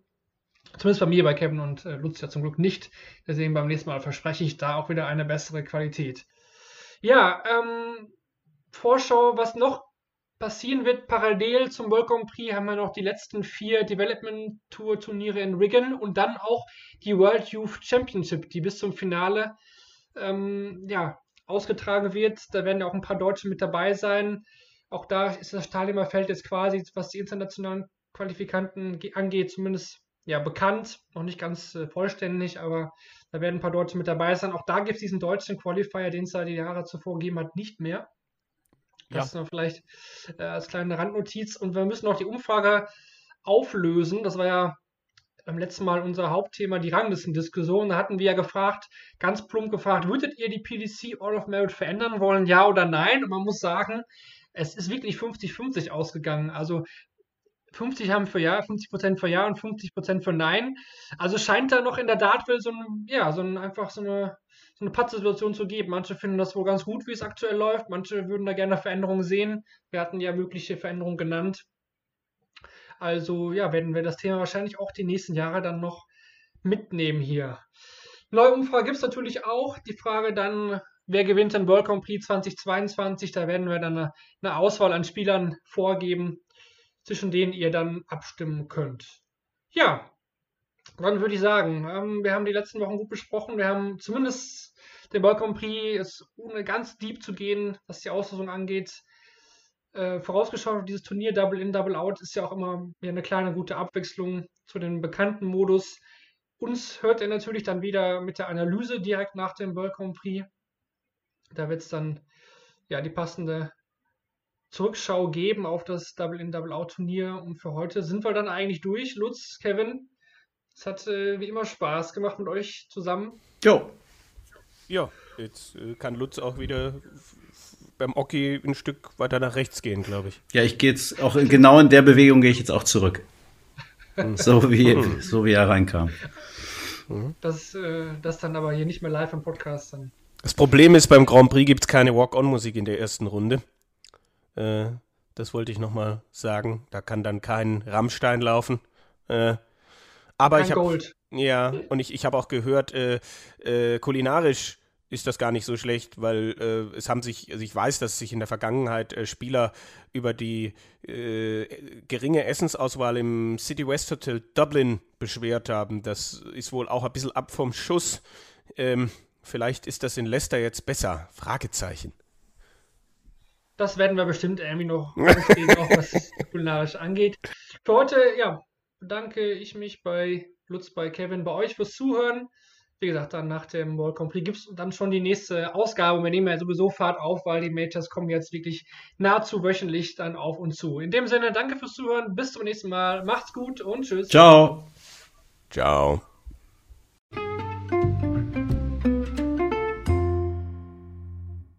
Schatz, ich bin neu verliebt. Was? Da drüben. Das ist er. Aber das ist ein Auto. Ja, eben. Mit ihm habe ich alles richtig gemacht. Wunschauto einfach kaufen, verkaufen oder leasen. Bei Autoscout24. Alles richtig gemacht.